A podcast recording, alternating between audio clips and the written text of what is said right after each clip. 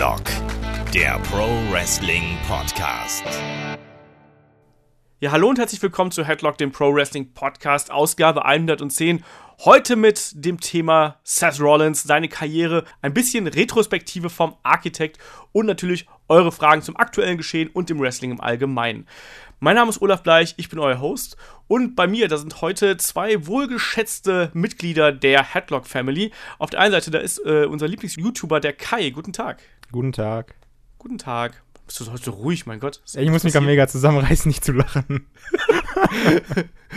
und in der anderen Leitung, da ist unser Lieblingstausendsasser, Pausenclown, Lokalveranstalter, DJ und ich weiß nicht auf was alles, der Michael Shaggy Schwarz. Einen wunderschönen guten Abend. Wunderschönen guten Abend, Olaf. Und hi Kai, endlich sind wir mal zusammen. Sehr schön. Unser erstes Mal quasi. Unser erstes Mal. Ich hoffe, du lachst jetzt nicht deswegen. Nein, das, ey, das nehme ich bierernst. Darauf freue ich mich auch ein bisschen. Ich bin auch ein bisschen nervös, aber ich glaube, es wird gut. Man muss sich ja Zeit die nehmen. ultimative Bromance. Das kann ich verstehen, dass Ja. du nervös bist, aber ähm, musst du nicht. Musst du nicht. Ich passe schon auf dich auf, Kai. Ihr macht das schon. Und ich bin ja auch noch da übrigens, ne? Wollte ich nur mal so kurz erwähnt haben. Ja, schade. Bitte? Lass uns doch mal anfangen, Olaf. Ja, das wollte ich gerade machen. Lass uns doch mal anfangen, ist ein gutes Stichwort. Ihr wisst, wir haben die Fragen ein bisschen nach hinten verschoben, aber äh, ihr könnt weiterhin Fragen stellen. Das geht natürlich über äh, Facebook, Twitter, Instagram und YouTube. Da erreicht ihr uns überall als headlock.de. Ähm, ansonsten, äh, wenn ihr mögt, könnt ihr uns bei iTunes bewerten. Das hilft uns wirklich. Also das wäre total gut, wenn ihr das macht. Ähm, und könnt es auch bei Facebook machen. Ähm, das hilft uns ungemein. Und natürlich nicht vergessen, es gibt noch headlock.de und da gibt es auch eine Portokasse, wo ihr uns per PayPal was reinschmeißen könnt. Äh, ein kleines Trinkgeld äh, für unsere Mühen und Stunden, die wir hier in diesen Podcast investieren. Also, wenn es euch gefällt, könnt ihr es gerne tun. Ansonsten geht der Podcast natürlich auch ganz normal so weiter.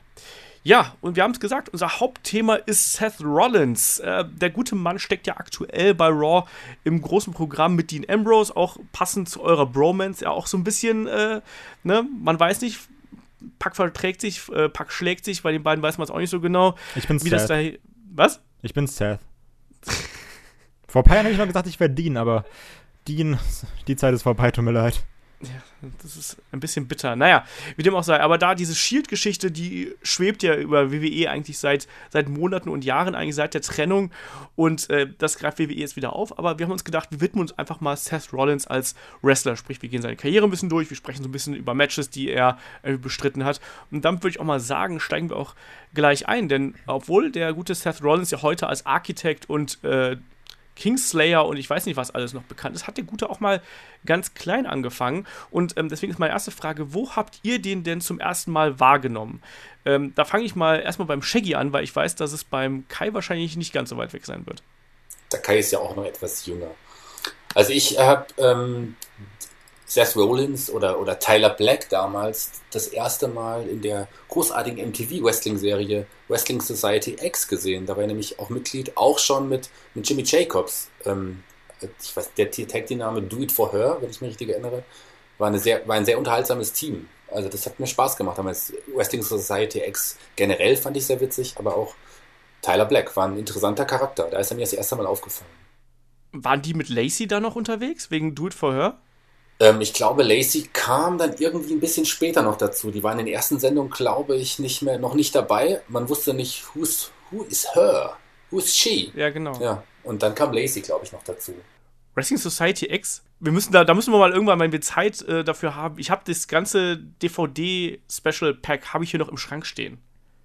Von diesem ganzen Ding. Und das ist ja teilweise absurder Kram. Also diese Piranha-Becken-Matches und ich weiß nicht, was sie da alles hatten. Ne? Also, ähm, das war schon was ganz Besonderes. Da müssen wir immer so, so einen Trash-Podcast draus machen. Also einmal Wrestling Society X besprechen. Gerne, sehr gerne. Ich bin dabei. Kai, wie war das bei dir? Du wirst ja wahrscheinlich zu WWE-Zeiten den guten Herrn äh, zum ersten Mal erlebt haben, oder? Genau, weil die Sache ist, ich, hab, ich hole ja auch erst seit jetzt ein paar Monaten, so, also vielleicht seit einem Jahr oder so, stecke ich jetzt ja erst in diesem Thema drin, dass ich sage so, ach, es gibt ja auch Indies und die kann man sich auch angucken.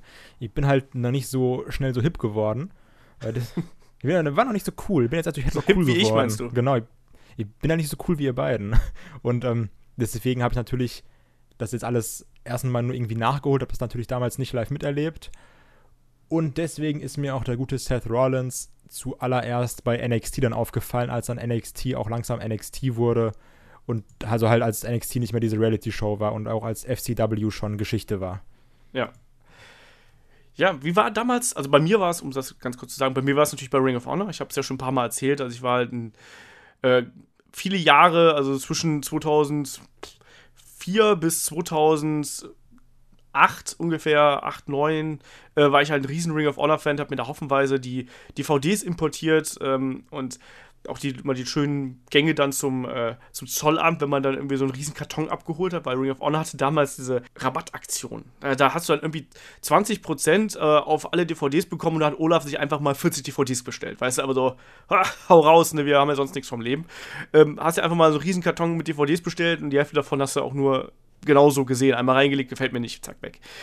Aber ähm, das war tatsächlich auch die Zeit, wo ich dann ähm, Seth Rollins bzw. Tyler Black eben als Teil von Age of the Fall mitbekommen habe. Da werden wir auch gleich nochmal drauf eingehen. Age of the Fall fand ich ein, gerade äh, wie er aufgetreten ist in den ersten Shows, eben ähm, absolut genialen Stable, der halt dann, wie ich fand, aus dem nicht genug gemacht worden ist. Ähm, aber er hat da schon einen Eindruck hinterlassen und dann hinterher hat man ja gesehen, ähm, wie der sich entwickelt äh, hat. Ähm, Kai, wie war damals dein Eindruck, als du ihn bei NXT äh, zum ersten Mal gesehen hast? Also, was war das? Hast du, war, hast du dich sofort so von dem in seinen Bann gezogen gefühlt oder war das eher so, oh, schon ein cooler Typ, mal sehen? Also, ich fand damals, also, das war ja irgendwie noch ähm, jetzt diese FCW-Vibe, nenne ich es jetzt mal, wo ich persönlich fand, dass es da eigentlich noch weniger um Charaktere geht. Jetzt nicht so wie heute bei NXT, wo du halt auch trotzdem viel Promo-Zeit hast und sowas. Damals waren ja auch eher so diese Promos, waren so nach dem Motto, ja, guck mal, wie du das kannst und wir gucken mal, ob der das überhaupt kann, wie der sich so schlägt in Promos. Deswegen fand ich damals, war das der Großteil, wie irgendwie Charakter aufgebaut wurden, halt eher durch diese, durch die Matches, zumindest habe ich das irgendwie so empfunden. Und da habe ich halt gesehen, okay, da ist dieser Typ, der hat so gefärbte Haare ein bisschen. Genau, einseitige blonde Strähnen hat er damals gehabt. Aber der ist halt unglaublich athletisch. Also so richtig athletisch. Und das fand ich eigentlich immer sehr cool, weil klar, natürlich, hier, wir, wir, wir, wir wissen es ja alle, Jeff Hardy cool gefunden, Rey Mysterio cool gefunden und wenn halt so ein anderer Typ kommt, der auch relativ athletisch ist, aber trotzdem auch sehr, sehr, ja, also ich sag jetzt mal ganz stumpf stark, der halt auch einfach mal Gegner hochheben kann, wo du so denkst, nicht schlecht. Da habe ich gesehen, okay, also rein wrestlerisch sah der auf jeden Fall in Anführungsstrichen cool aus, um es jetzt mal so ganz plump zu sagen. ja, Shaggy, wie war das bei dir? Also dann äh, noch ein bisschen bei Wrestling Society X. War das jemand, der dir aufgefallen ist? Der ist mir auf jeden Fall aufgefallen, aber für mich stand er irgendwie immer so ein bisschen im Schatten von seines Tag Team Partners. Jimmy Jacobs, das war für mich so ein charismatischer Typ und ich dachte, aus dem wird mal was ganz, ganz Großes. Aus Jimmy Jacobs. Aber ja, letztlich war es ja. Nicht, ne? Leider, ja, aber er ist auch bei der. Ist er nicht noch bei der WWE angestellt als, als Writer? Jimmy Jacobs? Es kann sein, dass er da im Hintergrund noch arbeitet, ja. Ich glaube, er ist immer noch dabei. Ähm, ja, aber letztlich, letzten Endes hat sich Tyler Black oder Seth Rollins einfach zum großen Typen entwickelt. Er ist einer der Topstars der WWE. Das hätte ich damals mhm. noch nicht gedacht. Aber ich fand ihn äh, interessant. Ich habe ein bisschen Charisma in ihm gesehen. Talentiert war er definitiv schon, aber er stand im Schatten von Jimmy Jacobs, fand ich damals. Auch bei, bei ähm, Age of the Fall noch am Anfang. Ja, auf jeden Fall. Also Jimmy Jacobs halt ein sehr guter Arbeiter am Mikrofon, wie man so schön sagt. Ne? Und da hat er wirklich auch viel von profitiert. Ne? Jimmy Jacobs, muss man dazu sagen, den, den, kennt man heutzutage eigentlich gar nicht mehr so richtig. Ne? Also der ist nicht mehr irgendwie im India-Bereich aktiv, logischerweise, und ist halt da bei WWE äh, hinter den Kulissen, glaube ich, aktiv. Aber damals war der halt wirklich richtig gut und mir, ich mochte den auch sehr gerne. Und der hat, äh, deswegen habe ich ja gerade auch äh, Lacey angesprochen, der hat ja unter anderem auch diesen, diesen Love Angle mit Lacey gehabt, die, weiß gar nicht, ob es die noch gibt, in irgendeiner Form. Und äh, hat auch teils echt absurd harte Matches bestritten. Das war ein kleinerer Mann, kleiner Wrestler eigentlich, ähm, hat aber immer so ein etwas, ja, so, so eine Mischung aus Brawler und Techniker, also vom Stil her. Und äh, wenn man Jimmy Jacobs, ich mache gerade den Jimmy Jacobs Podcast, warum auch nicht, ähm, da muss ich immer an ein, ein faszinierendes äh, Cage-Match von ihm gegen BJ äh, Whitmer denken, damals bei Ring of Honor, ich weiß nicht mehr genau, wann das war, wo sich Jimmy Jacobs, glaube ich, zwei Zähne ausgeschlagen hat und noch das Knie zerschrotet hat, ähm, weil die so hart zu, äh, zur Sache gegangen sind. Und ich kann mich deswegen so gut daran erinnern, weil ich mir äh, zeitgleich selbst das Knie zerschrotet hatte, bei Fußballspielen allerdings. Nicht im Käfig. Ähm, das, nee, nicht im Käfig. Wir haben, obwohl wir haben auch mal, das war ja ein Hallenfußball, also das nennt man doch auch Käfig, oder? Ich glaube, er hatte die bessere Geschichte auf jeden Fall. ja, es tut mir leid. Aber es war auf jeden Fall, wir hatten beide Knieverletzungen und deswegen habe ich diese Geschichte behalten. So, das ist die, die Ende der Geschichte. Äh, Hast die, du dich dann gefühlt wie der, wie der Wrestler? Nee, Dachte total, dann, du wärst ja. das? Ja, wir haben auch ungefähr dieselbe Größe, muss man dazu sagen. Ja, aber Seth Rollins, bei mir war es halt eben auch so, ähm, als ich ihn gesehen habe, so auf jeden Fall vom, vom Können her hat man gesehen, so, okay, der, der ist irgendwas Besonderes, ne? Und man hat auch gemerkt, der hat so eine gewisse Präsenz, aber was für mich immer gefehlt hat, war halt eben ähm, so ein bisschen das, das Mic-Work und so. Also hat die, das, das Charisma hat so ein bisschen äh, für mich gefehlt. Ähm, wie würdet ihr damals den In-Ring-Style von ihm beschreiben? Das hat sich ja auch geändert. Also dann fangen wir mal hier in der, in der frühen Zeit an, sprich Ring of Honor und Wrestling Society X. Äh, Shaggy, wie würdest du damals seinen Stil äh, erklären? Na, er war schon immer so ein bisschen riskanter, ein riskanterer Stil. Aber er war damals, wenn ich mich richtig erinnere, noch ein bisschen mehr der Brawler, als er es heute ist. Ja, aber er hat aber auch viel mehr High-Flying-Aktionen gehabt. Also er hatte damals ja auch diesen, diesen Phoenix Splash, den zeigte er bei WWE, hat er glaube ich noch nie gezeigt. Den sollte er auch nicht zeigen bei der WWE. Er hat ihn, glaube ich, ein, zwei Mal angedeutet, aber äh, nicht besonders oft, sagen wir es mal so. Also damals war es halt sein Finisher, muss man sozusagen. Ja, eben genau, das habe ich nämlich auch gesehen. Also als ich mich so ein bisschen vorbereitet habe. Er hat ja auch dann teilweise diesen, ähm, ich weiß nicht, wie der Fachausdruck da, dafür ist, aber quasi den, den Rückwärtssalto ähm, übers oberste Seil äh, gezeigt, also aus dem Laufen heraus so ein Fosbury Flop im, im Hochsprungjargon. Also der hatte schon sehr viele krasse Aktionen auch dazwischen gehabt, ne? Und du hast es gerade schon angesprochen, sehr riskant und auch sehr körperbetont. Und das Faszinierende war eigentlich, dass er sich dabei halt nicht verletzt hat. So ganz merkwürdig. Ne? Also er ist immer gut gelandet und hatte äh, erst später in seiner Karriere dann wirklich ein bisschen, ein bisschen größere Probleme. Ja, Kai, wie würdest du den äh, den In-Ring-Style dann bei NXT und vielleicht dann auch äh, bei WWE beschreiben. Ich meine, über die aktuelle Geschichte, da werden wir nachher noch drüber zu sprechen kommen, aber einfach so, äh, wie sich da vielleicht, wie der In-Ring-Stil dir gefallen hat und was ihn ausgemacht hat damals. Also ich überlege gerade so ein bisschen und ich finde ja an sich, jetzt mal ganz plump gesagt, war der Stil, den Rollins gewrestelt hat, also dieses Highflyer-artige, ja immer sehr, sehr Face-artig. Also ist ja so sehr viele Highflyer-Aktionen, sehr viele Highlight-Aktionen und sowas. Ähm, wenn ich, also ich habe jetzt natürlich nicht jedes NXT-Match 1 zu 1 gesehen, aber da waren, glaube ich, auch mehrere dieser Aktionen bei und dann je mehr halt, also in, in, im Shield war ja auch noch so ein bisschen der Highfly, jetzt mal ganz trocken gesagt, ne, weil er hat halt irgendwie sein, sein Kniedingen da und sowas mit dem Rumspringen, aber ich fand so, das hat immer mehr abgenommen, diese Highflyer-Aktion. Klar, der hat immer wieder gezeigt, so, hallo, hier, ich bin Seth Rollins und ich kann halt krass athletische Sachen machen. Mhm. Aber das hat immer mehr abgenommen und jetzt so in den letzten, im letzten Jahr, finde ich, hat es wieder ein bisschen zugenommen, dieser Highflyer-Stil. Ja, aber ist irgendwann war es halt vorsichtiger mehr, geworden, ne? Ja, klar, gut, das definitiv. Aber jetzt irgendwie so in den wirklich letzten zwei, drei Jahren war es auch sehr viel äh, Kick-basiert, um es mhm. irgendwie mal so zu nennen. Ja. Ja, er hat, hat, seinen Stil schon verändert. Also gerade weg von diesen ganz, ganz riskanten Aktionen, äh, die er da teilweise äh, gebracht hat, hin zum ein bisschen mehr ground-based und du hast gerade schon gesagt, ein bisschen mehr Martial Arts dazwischen. Ähm, jetzt gerade nach der Knieverletzung, ich glaube, da hat er auch echt gebraucht, bis er wieder so richtig, oder nach den zwei Knieverletzungen hat er auch echt wieder Zeit gebraucht, bis er sich so auf seine Beine verlassen konnte. Und ich glaube, das ist halt gerade für jemanden, der so krass seinen Stil auf Athletik und auf, auf die Beinmuskulatur setzt, ist es, glaube ich, auch ein einschneidendes Erlebnis, wenn du äh, dann so eine schwere Knieverletzung hast. Ne?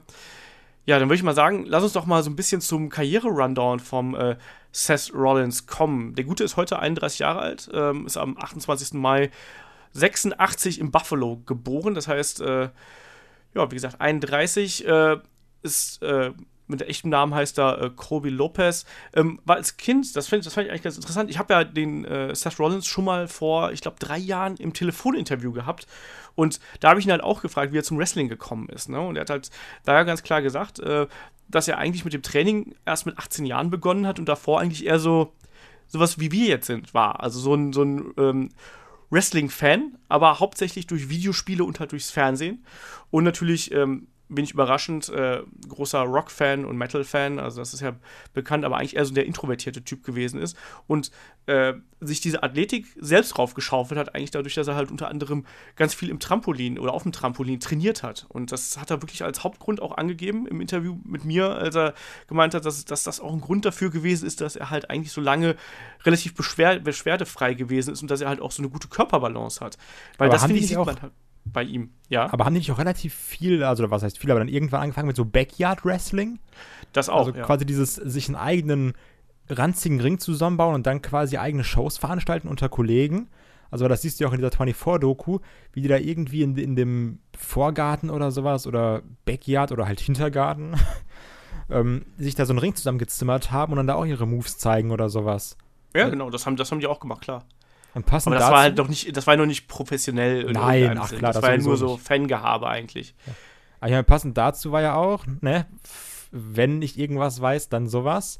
Ähm, ist nämlich so, dass auch Rollins damals, soweit ich weiß, auch Straight Edge war sogar.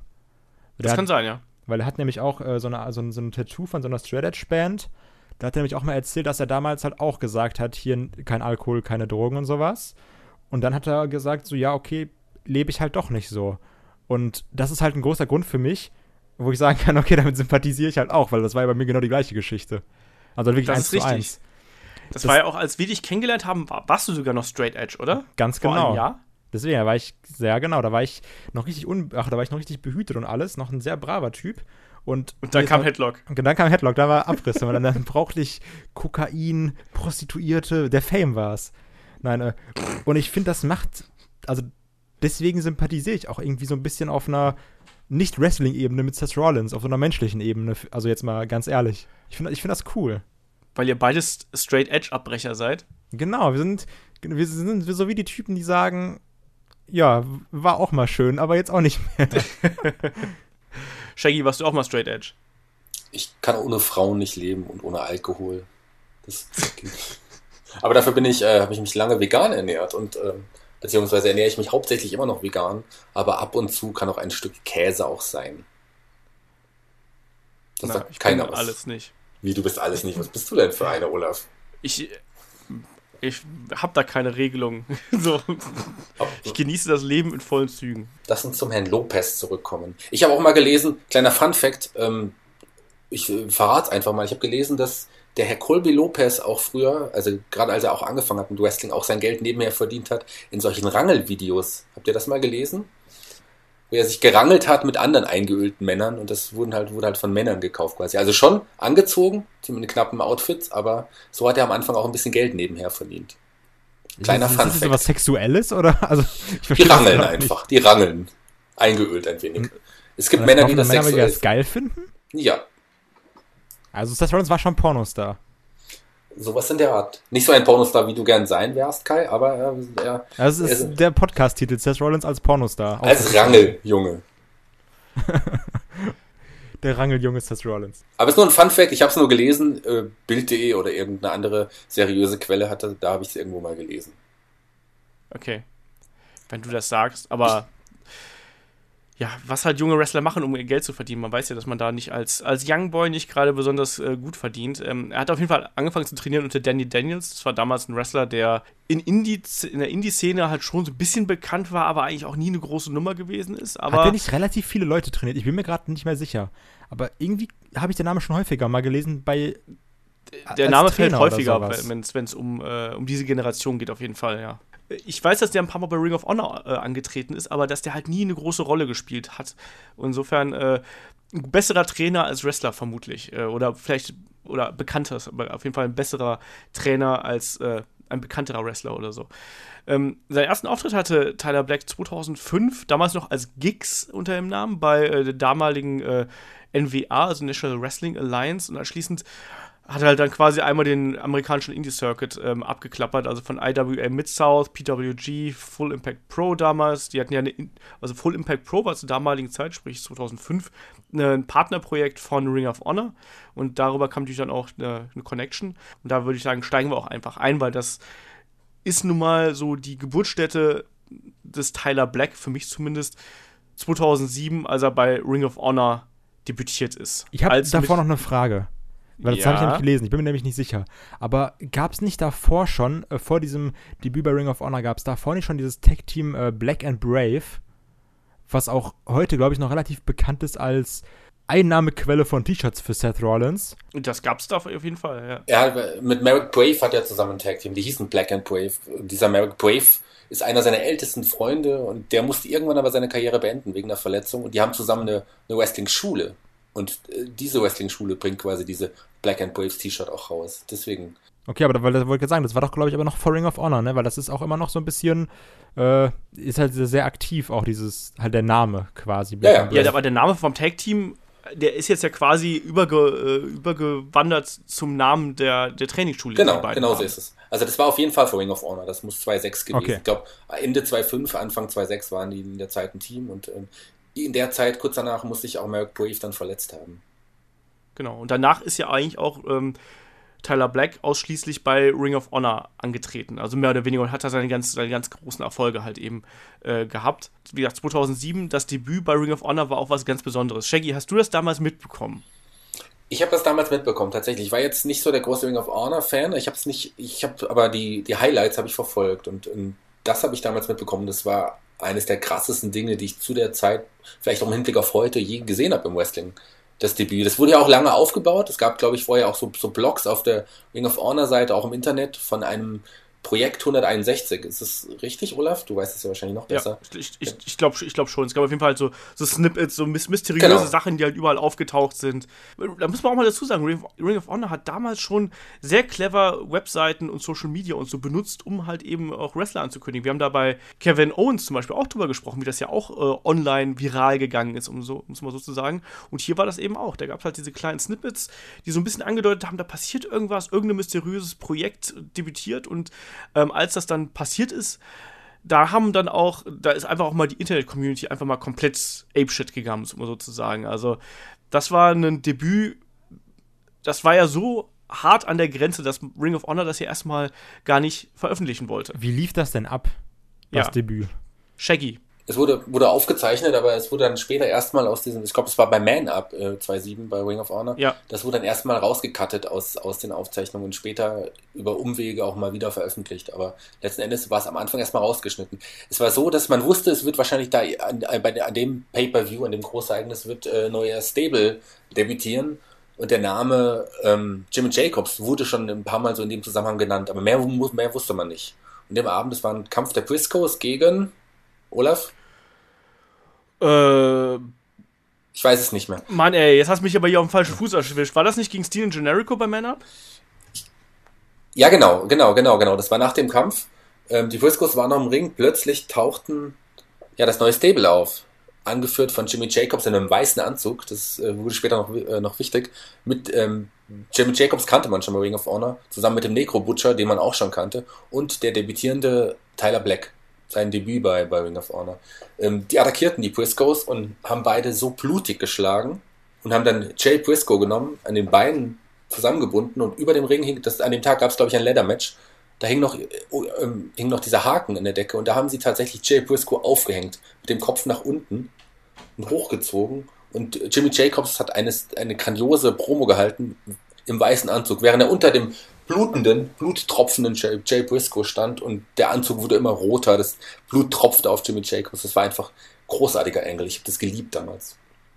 Ja, das war eben in seiner Brutalität, aber auch in seiner Ästhetik eben was ganz Besonderes, weil du hast halt eben diesen weißen Anzug gehabt, der sich dann nach und nach innerhalb dieser Promo eben mit dem, mit dem Blut vollgesogen hat und das ist einfach, es ist ich habe es gerade schon gesagt, es ist halt hart an der Grenze, aber es ist natürlich, was die Dramaturgie angeht und was den Effekt angeht, natürlich unglaublich gut gewesen. Ne? Und dadurch war sofort Age of the Fall so, bam, war halt auf einmal da und das Internet ist ape-shit gegangen. Auch natürlich, weil man ähm, man hatte das Gefühl, man wollte das sehen und man, man durfte es halt nicht sehen. Es war, man hat darauf gewartet, dass es endlich veröffentlicht wird. Und man hat nur darüber gelesen von den, es gab so ein paar nebulöse Fotos von irgendwelchen Leuten, die da mit ihren äh, 2007er äh, Handys irgendwelche Bilder gemacht haben. Und du konntest halt so einen weißen Anzug mit roten Tropfen so erkennen und so. Aber das war halt damals ein riesen Impact, den die drei gehabt haben. Und ähm, ja, nochmal zu, wir haben schon über Jimmy Jacobs gesprochen, auch Necro Butcher ist halt eine interessante, eine interessante Figur in dieser Konstellation. Ne? Du hast Jimmy Jacobs halt eben als Sprachrohr und als den cleveren und psychologisch angehauchten äh, Anführer in dieser Gruppierung. Ähm, dann Tyler Black natürlich als den Athleten eigentlich und als den vielleicht vermeintlich besten Wrestler in der, in der Runde. Und dann eben noch den Necro Butcher. Shaggy, sag mal, was, was verbindest du mit dem Necro Butcher, außer äh, The Wrestler? Also ich bin nie großer Neko Butcher-Fan gewesen. Ich fand seine Matches eigentlich immer zu brutal, zu hart. Das ist nicht meine Art von Wrestling, die ich schauen wollte. Ich verbinde mit dem Necro Butcher ähm, zum einen, dass er ein nicht unbedingt sehr hübscher und gut aussehender Mann ist, aber zum anderen, dass er ein wirklich harter Hund ist. Er ist es ist mir zu hart, was er zeigt. Und ich fand, gut, in die Gruppierung hat es gepasst, aber für mich war er trotzdem immer ein Fremdkörper in, in, der, in dieser Dreier-Kombo. Ja, aber ich, ich fand halt irgendwie trotzdem, dass er da, da irgendwie reingepasst hat. Also allein als Gegenstück zu Jacobs und, äh, und, und Black in dieser Runde. Ich ich habe ja diese, wir haben ja schon über diese Fehde von CCW und Ring of Honor so ein bisschen, haben wir es ja schon ein bisschen gesprochen, auch im Daniel Bryan Podcast haben wir das so ein bisschen angedeutet. Ich habe Necro Butcher das erste Mal in, innerhalb dieser Fehde gesehen und ähm, der hat halt schon irgendwie so ein gewisses Hinterhof-Trash-Charisma einfach. Also man sieht den und dann man fällt, also der fällt auf, auf jeden Fall. Ähm, zum einen, weil er barfuß antritt natürlich, das ist ja auch schon mal eine doofe Idee. Und natürlich, wie du es gerade schon gesagt hast, der einfach da auch einfach über die Stränge schlägt, was die Härte und was die Brutalität angeht. Ne? Also ähm, da gibt es ja diverse Aktionen, ähm, die er gezeigt hat. Also kein Gegenstand ist vor ihm sicher, sagen wir es mal so, und er ist sich da auch nicht so schade, die Aktion selber zu nehmen. Äh, was ich immer ganz eklig fand, waren, wo er quasi barfuß in Reißzwecken geworfen worden ist, also mit den Füßen voran das ist was, wo ich mir denke, so, ah, warum tut man sich das an? Vor allem, der wird ja auch nicht reich damit geworden sein. Aber der soll doch, soll der nicht mega intelligent sein? Soll er nicht ein IQ von 157 haben oder sonst irgendwas? Er ist, glaube ich, tatsächlich Mitglied dieser, ähm, dieser Gruppierung der sehr intelligenten Menschen. Mensa, heißt sie nicht Mensa, diese Gruppierung? Da ist er, glaube ich, tatsächlich Mitglied.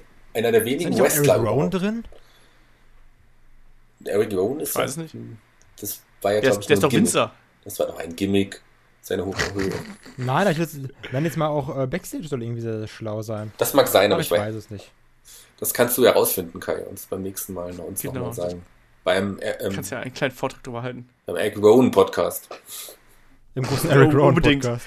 Wenn ihr einen Eric Rowan Podcast wollt, gebt mir einen Hell yeah. So. Aber ähm, also wieder, Luke Harper war später ja auch Teil von Age of the Fall, wo wir gerade hier bei den ehemaligen Wyatt sind. Aber das kam erst später, ja. das kam viel später.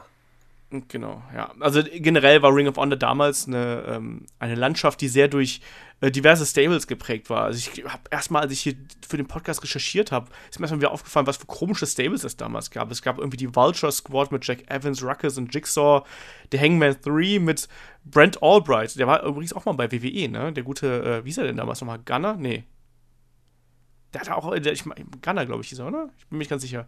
Ähm, mit BJ Whitmer noch, ähm, Adam Pierce, der jetzt heute bei WWE auch arbeitet, und Shane Hagedorn, der keine Ahnung, was er macht. No Remorse Corps gab es damals auch mit Roderick Strong, Davey Richards, Rocky Romero. Also das war schon ähm, grundsätzlich äh, sehr interessante, ja, Entwicklung, die Ring of Honor damals gemacht hat. Mich hat so ein bisschen, äh, schon ein bisschen abgestoßen, weil das waren mir schon zu viele Stables. Ich weiß nicht, äh, Shaggy, wie war das bei dir? War das für dich zu viel oder äh, wie fandest du das damals? Ich fand das okay. Ich war ein, ich bin so ein alter Stable-Fan gewesen. Ich mochte das, wenn es ganz, ganz viele Stables gibt, die dann auch untereinander fehlen. Ich fand das ganz interessant. Das, hat, das fand ich, das war für mich so etwas, was mich an Ring of Honor damals gehalten hatte. Ich fand's gut. Okay. Ja, man hat so ein bisschen den Oldschool-Einfluss äh, da noch so ein bisschen gemerkt. Ich finde, da ist Ring of Honor so ein bisschen weggegangen von diesen wilden Indie-Zeiten, die man halt davor gehabt hat. Und man hat gemerkt, dass da, dass da eine Entwicklung drin stattfindet. Ähm, ansonsten ja, Age of the Fall, finde ich, hat zumindest gefühlt für mich damals nicht so eingeschlagen, wie ich mir das von dem Debüt erwartet habe. Sprich, nach dem Debüt war man so total hyped und hat eigentlich gedacht, die nehmen jetzt irgendwie Ring of Honor by Storm. Das hat für mich aber nicht funktioniert. Shaggy, wie war das bei dir? Hast du das Gefühl gehabt, dass die so, dass Ring of Honor 100% auf die gebaut hätte oder war das eher so, ja, wir schauen mal, wie sich das entwickelt? Ich glaube, dadurch, dass, dass der, dieser Engel dann doch zu heftig wirkte, hat man davon erstmal ein bisschen Abstand genommen und vielleicht war ja schon mehr angedacht für The Age of the Fall, aber letzten Endes, dadurch, dass es auch nicht gezeigt wurde, dann hat man sie erstmal so als kleines, normales Stable unter allen anderen Stables eingesetzt. Ähm, ja. Schade, also da hätte man definitiv mehr draus machen können. Ja, also das war jetzt auch so, ich, wie gesagt, nochmal bei der Recherche habe ich mir halt auch gedacht, so mein Gott, was dann treten die halt in ihrem ersten Match irgendwie gegen Irish Airborne und ich weiß nicht wen an, weißt du, denkst du so, okay, die, du hast so ein imposantes Debüt und dann trittst du halt gegen Irish Airborne an. Nichts gegen Irish Airborne, die Christs, ne, gute Wrestler und alles, den war ja auch ähm, bei der World Tag Team League jetzt bei, bei WXW. Damals sahen sie noch komplett anders aus als heute. Aber nichtsdestotrotz hätte ich mir da mehr aber das, das war ja noch am gleichen Abend. Das war noch an dem gleichen Abend. Ja, ja. Nach, nach, wo hatten die ein Match gegen Irish Airborne und ich, wer war es noch? Ich glaube, Jack Evans. Ja, das kann sein. Six-Man ja. Tag Team Match. Das war am Abend noch. Das wurde ausgestrahlt, aber das Debüt wurde quasi, also die, der, der Engel vorher, den hatte man rausgeschnitten. Ja, da trat dann auch unter anderem, ich habe hier gerade die Karten noch vorliegen, also da trat auch unter anderem Jack Evans auf äh, Tyler Black und daraus entwickelt sich dann halt eben dieses Tag Team Match. Aber es, also für mich hat das so in dieser in der Dramaturgie hat das für mich keinen Sinn gemacht. Man hat eben auch gemerkt, dass Ring of Honor nicht so sehr auf Age of the Fall gebaut hat, wie man das eben mit diesem Debüt vielleicht auch sich erhofft hatte. Nichtsdestotrotz ging natürlich die Fehde mit den Briscoes weiter und diese beiden Teams haben sich auch echt geile Matches geliefert, also auch richtige Schlachten, weil wer die Briscoes kennt, der weiß, dass die Jungs auch gerne mal außerhalb des Rings irgendwie zur Sache gehen und sich da auch nicht schonen. Ähm, letztlich gab es den ersten großen Titelgewinn für, für Tyler Black, gab es dann bei Final Battle 2007 eben mit Jimmy Jacobs als Tag Team Partner und die beiden sind dann äh, Ring of Honor Tag Team Champions geworden. Was ja Von Steen und Generico. So, ich bin auch noch da. Das stimmt aber nicht. Soweit ich das war weiß. von den, von den Briscoes. Es war von den Briscoes. Echt? Aber gut, dass du noch da bist, Kai. Wikipedia ist scheiße. Ich schreibe mal kurz eine E-Mail. ist nicht, ganz, ist nicht ganz falsch. Die haben, die haben noch einmal den Titel gewonnen von Scenerico. Das stimmt. Aber der erste Titelgewinn Dann schreibe ich die Mail nicht ganz so sauer. Mann, ey, da dachte ich so, ich wäre wieder krass am Start. Nee, Wikipedia finde ich nicht gut von dir. Finde ich, finde ich nicht gut. Vielleicht hast du auch einfach falsch abgeschrieben. Nein. Ich habe Also- das vorher geändert bei Wikipedia, um zu schauen, wer von euch beiden Wikipedia aufmacht während des Podcasts. Genau, also wie gesagt, die beiden haben auf jeden Fall zweimal Tag Team Titles gewonnen. Äh, Kai hat es jetzt ein bisschen vorweggenommen. Ähm, nichtsdestotrotz waren es aber auch immer relativ, also waren relativ kurze äh, Regentschaften. Also den ersten Tag Team Title haben sie nach einem Monat dann schon wieder an den äh, No Remorse Corps abgegeben. Und man hat schon gemerkt, dass das da irgendwie so, ja, man, man, mich ärgert das so ein bisschen. Ihr merkt das ja vielleicht, dass ich mich da so ein bisschen schwer mit tue. Ich habe eigentlich so viel erwartet von dem Stable und irgendwie dümpelte das halt so vor sich hin und man hat sich dann gefreut, aber man hat aber eben auch gemerkt, dass ähm, Ring of Honor vielleicht auch gerade mit Tyler Black ganz andere Pläne hatte. Und das hat sich dann so langsam rauskristallisiert, nämlich in ersten Matches gegen den damaligen Champion Nigel McGuinness. Also sprich, da gab es eine Open Challenge und dann hat äh, Nigel McGuinness, äh, äh, beziehungsweise Nigel McGuinness hat eine Open Challenge gestellt und dann hat eben Tyler Black die angenommen bei Take No Prisoners und das war eben ein großer Kampf dann eben auch für Black und da konnte er sich zum ersten Mal beweisen. Und äh, Shaggy, kannst du dich noch an diesen Kampf erinnern? Weil der äh, war von meiner Meinung nach auch extrem entscheidend für die Entwicklung, die Tyler Black danach genommen hat. Ja, er hat sich äh, in dem Kampf wirklich bewiesen und es war ein großartiges Match und hat nach einem langen, harten Kampf dann knapp verloren. Und ich, Genau. ich wenn, bin mir nicht ganz sicher, aber ich glaube, dass Jimmy Jacobs da auch äh, angefangen hat, ein wenig eifersüchtig auf den Erfolg seines Partners zu sein. Da ging es zumindest Genau, ja. langsam los. Ja. Genau, das war dann quasi der Anfang des äh, Splits der äh, von Age of the Fall. Richtig. Ja, also, aber nichtsdestotrotz, also die Geschichte war natürlich hier der junge Blutschipper in Anführungsstrichen, also der Neuling, der Rookie Tyler Black, ähm, nimmt die große Herausforderung von Nigel McGuinness an. Nigel McGuinness thronte damals über allem, ne, war ja auch ein äh, unglaublich körperlicher Wrestler und, äh, und Black hat halt eben ganz vielem von dem widerstanden, was äh, McGuinness ihm entgegengeworfen hat. Und man konnte dann eben sehen, dass die beiden, also man hat McGuinness genutzt, um Tyler Black aufzubauen. Und man hat immer gemerkt, mit jedem Kampf, den die beiden bestritten haben, die haben in der Folge diverse Matches gegeneinander gehabt, mit jedem Kampf kam halt eben Tyler Black näher an den Sieg und immer noch ein bisschen näher. Und äh, dadurch hat man eben Tyler Black auf eine ganz natürliche Art und Weise angehoben in seinem Standing, ohne dabei irgendwie Nigel McGuinness zu schaden. Also der hat dann auch ruhig mal im Non-Title-Match äh, verloren ähm, gegen, gegen äh, Tyler Black und das war natürlich dann der, der, der größte Moment eigentlich in dieser Fehde. Aber wie du gerade schon angedeutet hast, ähm, es gab natürlich auch noch den Split mit äh, Jimmy Jacobs und dann halt eben die Trennung von Age of the Fall. Ja, auch da, also mich hat das damals nicht mehr abgeholt. Shaggy, wie war das denn bei dir? Also ich war emotional zwar irgendwie so da mit Tyler Black warm geworden in dieser Phase, aber mich hat diese ganze Age of the Fall Geschichte auch da wieder im Vergleich zu quasi einem Jahr davor hat mich eigentlich nicht mehr so recht interessiert. Wie war das bei dir? Ja, das war ja auch der Zeitpunkt, als dann ähm, noch neue Mitglieder zu Age of the Fall kamen. Da waren dann so Gestalten, wie ich schon erwähnt habe, Luke Harper oder, oder Brody Lee war damals noch Teil. Dann kamen noch Leute wie ähm, Joey Mercury dazu und, und, und Lacey war dann auch regelmäßig dabei. So, also das war das nicht auch die Zeit, als so jemand wie Zach, Go Zach Gowen, Zach Gowen, der Einbeinige, Ja, ja, der- der kam auch der noch steckte dazu. auch noch damit genau. drin, ja. Und da hatte ich dann irgendwann auch, auch keine Lust mehr. Da war es dann für mich auch wirklich vorbei mit Age of the Fall. Aber ähm, auf der anderen Seite hat man dann einen, einen Tyler Black gesehen, der sich wirklich jetzt entwickelt hat und der jetzt quasi gestärkt aus dem Stable rausgekommen ist und jetzt ein neuer ähm, großer Star wurde, neuer Number One Contender, beziehungsweise zumindest im Main Event bei Ring of Honor mitgespielt hat. Ab dem Zeitpunkt. Deswegen dieser Split war halt enorm wichtig für ihn.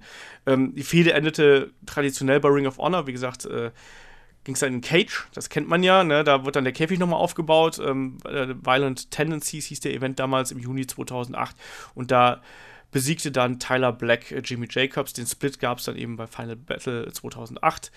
Ähm, das ist am Anfang des Jahres und dann eben im Juni gab es dann eben das Ende dieser Geschichte.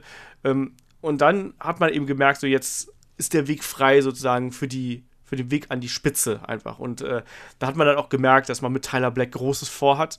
Ähm, das zeigte sich dann unter anderem im äh, einem Sieg des Survival of the Fittest Matches. Ähm, das ist ja ist traditionell ein riesig großer ähm, Kampf gewesen, immer mit äh, mehreren Teilnehmern, der sehr lang ging, auch ein ähm, Elimination-Style-Match. Und er hat da unter anderem, also Survival of the Fittest 2009 sprechen wir jetzt drüber, und da besiegt er unter anderem, also wenn man sich heute die Namen anschaut, ich finde das ja immer so krass, ne? Dann das finde ich aber auch gerade sehr krass, als ich das so ein bisschen gelesen habe. Das ist echt heftig, ne? Ja, also heute, ich, ich fange mal so hinten an, ne? Da hast du jemanden wie ein Delirious, so. Ja, ist gekauft, ne? Heute bei Ring of Honor noch und so. Gut, Colt Cabana, äh, begnadeter Podcaster und jemand, der äh, einer der besten Verkäufer, was äh, Wrestling-Zeugs angeht, ne? Und auch ein hervorragender Wrestler. Und dann wird es halt schon dann wird schon hart. Ne? Dann hast du den Roderick Strong noch da drin. Ähm, heute auch bei NXT inzwischen. Dann ein Chris Hero, alias Cassius Ono. Und dann eben einen äh, Claudio Castagnoli, also Cesaro. Also das ist schon so eine Riege an Wrestlern, wo man sagt so, ja, das äh, kann man mal besiegen, ne? Ja, und das war dann eben der erste Schritt zum äh, großen Title-Match gegen den dann äh, amtierenden Champion Austin Aries bei Final Battle 2009. Tja, und da gab es dann eben mal geschmeidig einen 16-Minute Time Limit Draw zwischen den beiden. Wahnsinnskampf, Wahnsinns äh, Energieleistung der beiden. Austin Aries ja auch jemand, der durch Survival of the Fittest groß geworden ist, damals äh, noch gegen, gegen Brian Danielson. Ähm, Survival of the Fittest hatte bei Ring of Honor immer die Bedeutung gehabt, dass man eigentlich einen, einen jungen Star irgendwie hochbringen konnte und der sich beweisen konnte und so eine Art Proving Ground Match, dass er mal sagen konnte, ja, jetzt der nächste Schritt kann jetzt getan werden. Das wurde eben hier auch getan. Und äh, mit der Fehde oder mit diesem ersten Match, diesem äh, 60 Minuten Time Limit Match, ähm, war das eigentlich schon der Punkt, wo man gesagt hat, so ja, okay, jetzt, jetzt wird Tyler Black über kurz oder lang Champion und das ist dann eben auch ähm, im Februar äh, 2010 der Fall gewesen bei der 8th Anniversary Show von Ring of Honor und da besiegte er dann eben Austin Aries auch unter, da hat man dann auch wieder gemerkt, das war, das war für mich auch die Zeit, wo ich dann Ring of Honor so ein bisschen verloren habe. Da war Jim Cornette ja dann involviert. Ich wollte gerade sagen, ich habe nur gesehen, dass da Jim Cornette bei war. Ja, ja, Jim Cornette war dabei hab. und hat dann da äh, so ein Juroren, so ein Kampfrichtersystem reingebracht. Shaggy, kannst du dich da noch dran erinnern? Ich weiß noch, wie diese drei Figuren da am Rand saßen, aber es war halt irgendwie echt merkwürdig. Ich weiß es nicht mehr genau. Äh, Jim Cornette war damals Commissioner, On-Air-Commissioner quasi bei, bei, bei Ring of Honor. Und ich glaube, Delirious war zu dem Zeitpunkt, war, ist da Headbooker geworden ähm, von, von Ring of Honor. Ähm, ich kann mich nicht mehr so ganz erinnern. Ich weiß nur, dass dieser Kampf gegen, gegen Aries, als er den, den, den Titel gewonnen hat, wirklich eines der besten Matches war, die ich zu dem Zeitpunkt gesehen habe. Ich habe das geliebt. Das war ein ganz fantastisches Match und es ist zum Glück auch nicht durch irgendwie äh, hier ähm, Jurorenentscheid irgendwie äh, passiert, sondern eben ganz klar durch Pinfall. Und äh, es, es hieß ja wirklich so, wenn es eben ein, ein Draw hätte geben sollen, dann äh, hätten eben drei Juroren, unter anderem, glaube ich, war Kenny King dabei und ich glaube Roderick Strong, wenn ich mich nicht äh, komplett täusche. Ähm, und die hätten dann entscheiden müssen, wer ja, wer da das Ding gewinnt. So, und das ist ja eigentlich auch eine beschissene Art, einen World Title wechseln zu lassen. Deswegen voll gut, dass das auf fairer Art und Weise passiert ist. Und danach hat Seth Rollins bzw. Tyler Black das gleiche Schicksal erreicht wie so viele andere Champion im Indie-Bereich. Das sprich, sobald die den Gürtel haben, weißt du, vorher werden sie noch angefeuert, so komm Junge, jetzt hol dir den Belt, hol dir den Belt, wir wollen das sehen. Und dann hat er den Belt und dann sagen sie, eh, jetzt wollen wir dich nicht mehr. Ja, und äh, man hat das schon bei Tyler Black auch gemerkt und dass dieses Gefühl wurde dann noch forciert, als auf einmal durchgesickert ist, Tyler Black geht zu WWE. Also Tyler Beck war damals sehr heiß begehrt. Da gab es auch TNA hat versucht, ihn zu kriegen. Ring of Honor hat versucht, ihn mit ihm zu verlängern. Aber Tyler Black äh, ist dann, ähm, ich habe nochmal geguckt, das war im August äh, 2010, ging da die Gerüchte rum, Tyler Black wechselt zu WWE. Und das war natürlich ein Schock, weil man hat damals immer gesagt, so ja, WWE kauft Ring of Honor auf und so. Und das haben sie halt dann wieder eingeklaut. Und äh, Shaggy, wie hast du damals diese Geschichte aufgenommen? Also wenn ich das richtig in Erinnerung habe, ist das Publikum quasi erst langsam gegen ihn geturnt, als schon rauskam, dass er ähm, einen Vertrag unterschrieben hat bei der WWE. Nicht als er den Titel gewonnen hat, sondern das kam erst später. Aber ich kann nee, das, auch das, das, kam, das, kam, nee, nee, das, das, kam, das, kam, das habe ich mich vielleicht falsch ausgedrückt. Das kam auch später. Man hat aber Genau. schon gemerkt, dass so ein bisschen dieser. Es gab auch schon so ein bisschen negative, also jetzt nicht beim Titelgewinn selber, aber so in den Folgemonaten hat man so ein bisschen gemerkt, dass es ein bisschen negativere Tendenzen für Tyler Black gibt, weil man natürlich mitbekommen hat, dass da gemauschelt wird im Genau, Hintergrund. da gab es So schon die Gerüchte. Und irgendwann ist durchgesickert, dass er tatsächlich einen Development Contract unterschrieben hatte mit der WWE. Und äh, dann hat er gleich das, quasi das gleiche Schicksal ereilt wie seinerzeit auch, auch CM Punk. Das Publikum ist dann gegen ihn geturnt und ähm, hat ihn ausgebuht, obwohl er und, und man hat es aber auch genutzt und hat dann auch, auch Tyler Black zum arroganten Heel werden lassen, um so einen neuen Babyface, der Ring of Honor tragen kann, den Titel weiterzugeben. Genau, das hat dann in dem Moment auch absolut Sinn gemacht. Und ähm, ich habe ja am Anfang gesagt, dass ich da, dass ich Tyler Black äh, so ein bisschen das Charisma damals abgesprochen habe. Ich finde, hier hat man schon gemerkt, dass der eigentlich ganz gut als Bösewicht arbeiten kann. Das fällt vielen Wrestlern ja ein bisschen leichter und da hat er auch so Tendenzen gezeigt, wo man gesehen hat, so, ja, okay, aus dem könnte was werden. Ich muss Und- aber ganz kurz dazu. Ähm, Ja. Da habe ich mir nämlich ein bisschen was angeguckt, so in den, in den, als Vorbereitung auf diesen Podcast. Und ich finde aber auch, dass äh, Seth Rollins auch einfach ein sehr, sehr gutes Heel-Gesicht hat. Also, also, weil er sieht, also er sieht einfach sehr, sehr arrogant aus. Und äh, also so, so ein bisschen wie so, wie so ein Frettchen. Also, so, aber also er hat halt wirklich so, so, ein, so ein rattiges Gesicht einfach. Das ist wirklich dieses, dass du merkst, der also ich finde, dass zu dem Gesicht passt das Face nicht so sehr, wie irgendwie dieses, dieses Arrogante, dieses, ja, also ich weiß schon, dass ich sehr, sehr geil bin.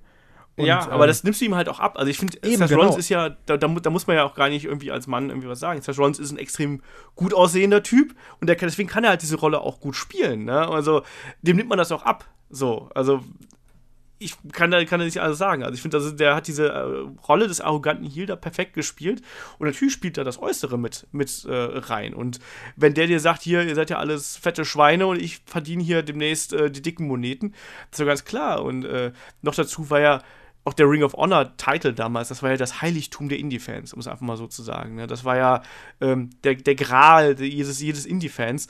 Und äh, wie es hier im Punk ja damals auch gesagt hat, ne? ich nehme den Belt mit zu WWE. Ne? Warum denn nicht? So, wie sie es hinterher im Summer of Punk nochmal mit dem WWE-Belt gemacht haben und in den Kühlschrank gestellt haben. Ähm, das war schön. und das. und äh, das war damals so ähnlich, ne? Und man hat dann eben da gesehen, so, ja, okay, da geht mehr bei, äh, bei Seth Rollins und eben diese Heel-Persona, das, hat- das hat ihm gut getan. Und da konnte auch mal eben zeigen, wie sich diese Geschichte entwickelt. Und ja, das äh, war definitiv äh, wichtig.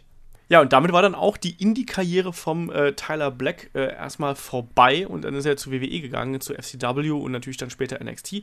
Aber bevor wir dann zu diesem Bereich kommen, wo sich dann der gute Kai gleich austoben darf, würde ich mal sagen, ihr wollt ja immer Match-Empfehlungen von uns haben. Da hauen wir dann einfach hier mal ein paar raus. Wir haben ja schon gerade schon gesagt, das Match gegen Austin Aries damals, 8th Anniversary Show, ähm, auf jeden Fall sollte man sich, sollte man sich anschauen, wenn man äh, Zeit und Lust darauf hat, weil es ein echt klasse Match ist. Ein Match, was mir immer im Gedächtnis geblieben ist, war das Match gegen äh, Brian Danielson. Da gab es mehrere. Ähm, da gab es zum einen äh, mehrere bei ähm, der damaligen TV-Show von Ring of Honor, also ROH on HDNet, glaube ich, hieß das. Ähm, die taugen auf jeden Fall. Es gab auch noch ein gutes bei Southern Navigation. So, will noch jemand anders eins hier reinschmeißen? Shaggy, was fällt dir noch ein? Ja, vor allem gute Matches, aber auch wichtige Matches für äh, Tyler, Tyler Black war auf jeden Fall das erste gegen Nigel McGuinness, dieses, ähm, wo er knapp verloren hat. Und dann später auch das, wo er Ja. dann das erste Mal natürlich den Titel gewonnen hat. Wichtiges Match ähm, natürlich gegen Jimmy Jacobs. In, in, das war, war das ein Cage-Match? Das Oder ich weiß immer ja. auch, wann das war. Ähm, und natürlich auch ganz wichtig war sein der Titelverlust an Roderick Strong. Auch ein tolles Match übrigens. Sehr, sehr gutes Match. Ich würde dann noch als Zusatz ähm, dann ein, noch ein Match gegen Davey Richards reinschmeißen. Death Before Dishonor äh, 8 war das damals. Ähm, auch in, also allein Davey Richards und Tyler Black finde ich, diese, wenn du die beiden im Ring siehst von ihrer Art, wie sie sich bewegen und so, das passt einfach auch zueinander. Also es gibt genug sehr, sehr gute Tyler Black Matches, ähm, die man sich da anschauen kann. Wir haben jetzt hier ein paar genannt. Und dann würde ich mal sagen, kommen wir mal zur, zur FCW-Zeit, die ja so ein bisschen schwer zu greifen ist, weil es da ja davon ja immer nur so Schnipsel zu sehen gibt. Also, das wurde ja damals nicht aufgezeichnet und man muss auch sagen, wenn man sich so diese Shows anschaut, hat man immer das Gefühl, das war so ein Rückschritt, weißt du? Also von äh, wirklich großen Crowds von Ring of Honor kommst du dann zu FCW und denkst erstmal so, okay, jetzt bin ich wieder aus der großen Turnhalle auf einmal wieder in die kleine Turnhalle gewandert, so ungefähr. Also, äh, Kai, mal die Frage da an dich. Ähm, als du mal so ein paar alte Ausschnitte von FCW gesehen hast, was war denn da dein Eindruck von dieser Aufbauliga von äh, WWE? Ich fand bei FCW immer diese Banner im Hintergrund sehr, sehr geil. Aber sonst fand ich, war das pothässlich. Also das hatte auch, ähm, ich weiß ja nicht, ob WWE, äh, also ich kann das jetzt nur retrospektiv beurteilen, aber ich weiß ja nicht, ob WWE damit auch ein bisschen versuchen wollte, diesen Indie-Charme bewusst aufrechtzuerhalten mit dem Look, wie sie es gestaltet haben. Aber an sich sah es halt einfach sehr, sehr hässlich aus. Dieser Entrance, der hatte noch so ein bisschen was. Also ich, ich sag mal, der hatte irgendwie Flair, um es irgendwie so zu nennen. Aber sonst ähm, war das uh. echt nicht schön, genau. Aber vom Aussehen her war es echt nicht schön, obwohl bei FCW, ich habe mich da mal irgendwie vor ein paar Monaten durchgeklickt, da gab es trotzdem ein paar echt geile Matches, also so generell. Auf jeden das Fall, natürlich, klar. Man muss sich ja auch mal die Namen vor Augen führen, die ja teilweise da gewrestelt haben. Also da kommen wir dann nicht nur, nicht nur ein Tyler Black, Seth Rollins war da, du hast auch einen Dean Ambrose gehabt, du hast einen Roman Reigns gehabt, auch ein Cassius Ono kam nachher dazu. Also Leo ähm, Kruger, den ich auch sehr cool fand damals. Später Adam stimmt. Rose, der dann sehr scheiße war. ja, also da gab es äh, schon sehr viel Gutes. Äh, Wrestler-Material, sagen wir es mal so. Aber ich glaube, das hat WWE damals, ich glaube nicht, dass WWE damals schon verstanden hat, dass man diesen Indie-Flair aufrechterhalten wollte. Ich glaube eher, das war so, wir machen die Jungs nochmal so ein bisschen äh, humble. Also wir versuchen, dass sie, die sollen nochmal durch den Dreck gehen, bevor sie hier zu WWE hochkommen. Ich glaube, das war eher der Grund dahinter. Shaggy, wie siehst du das? Wie hast du damals FCW gesehen?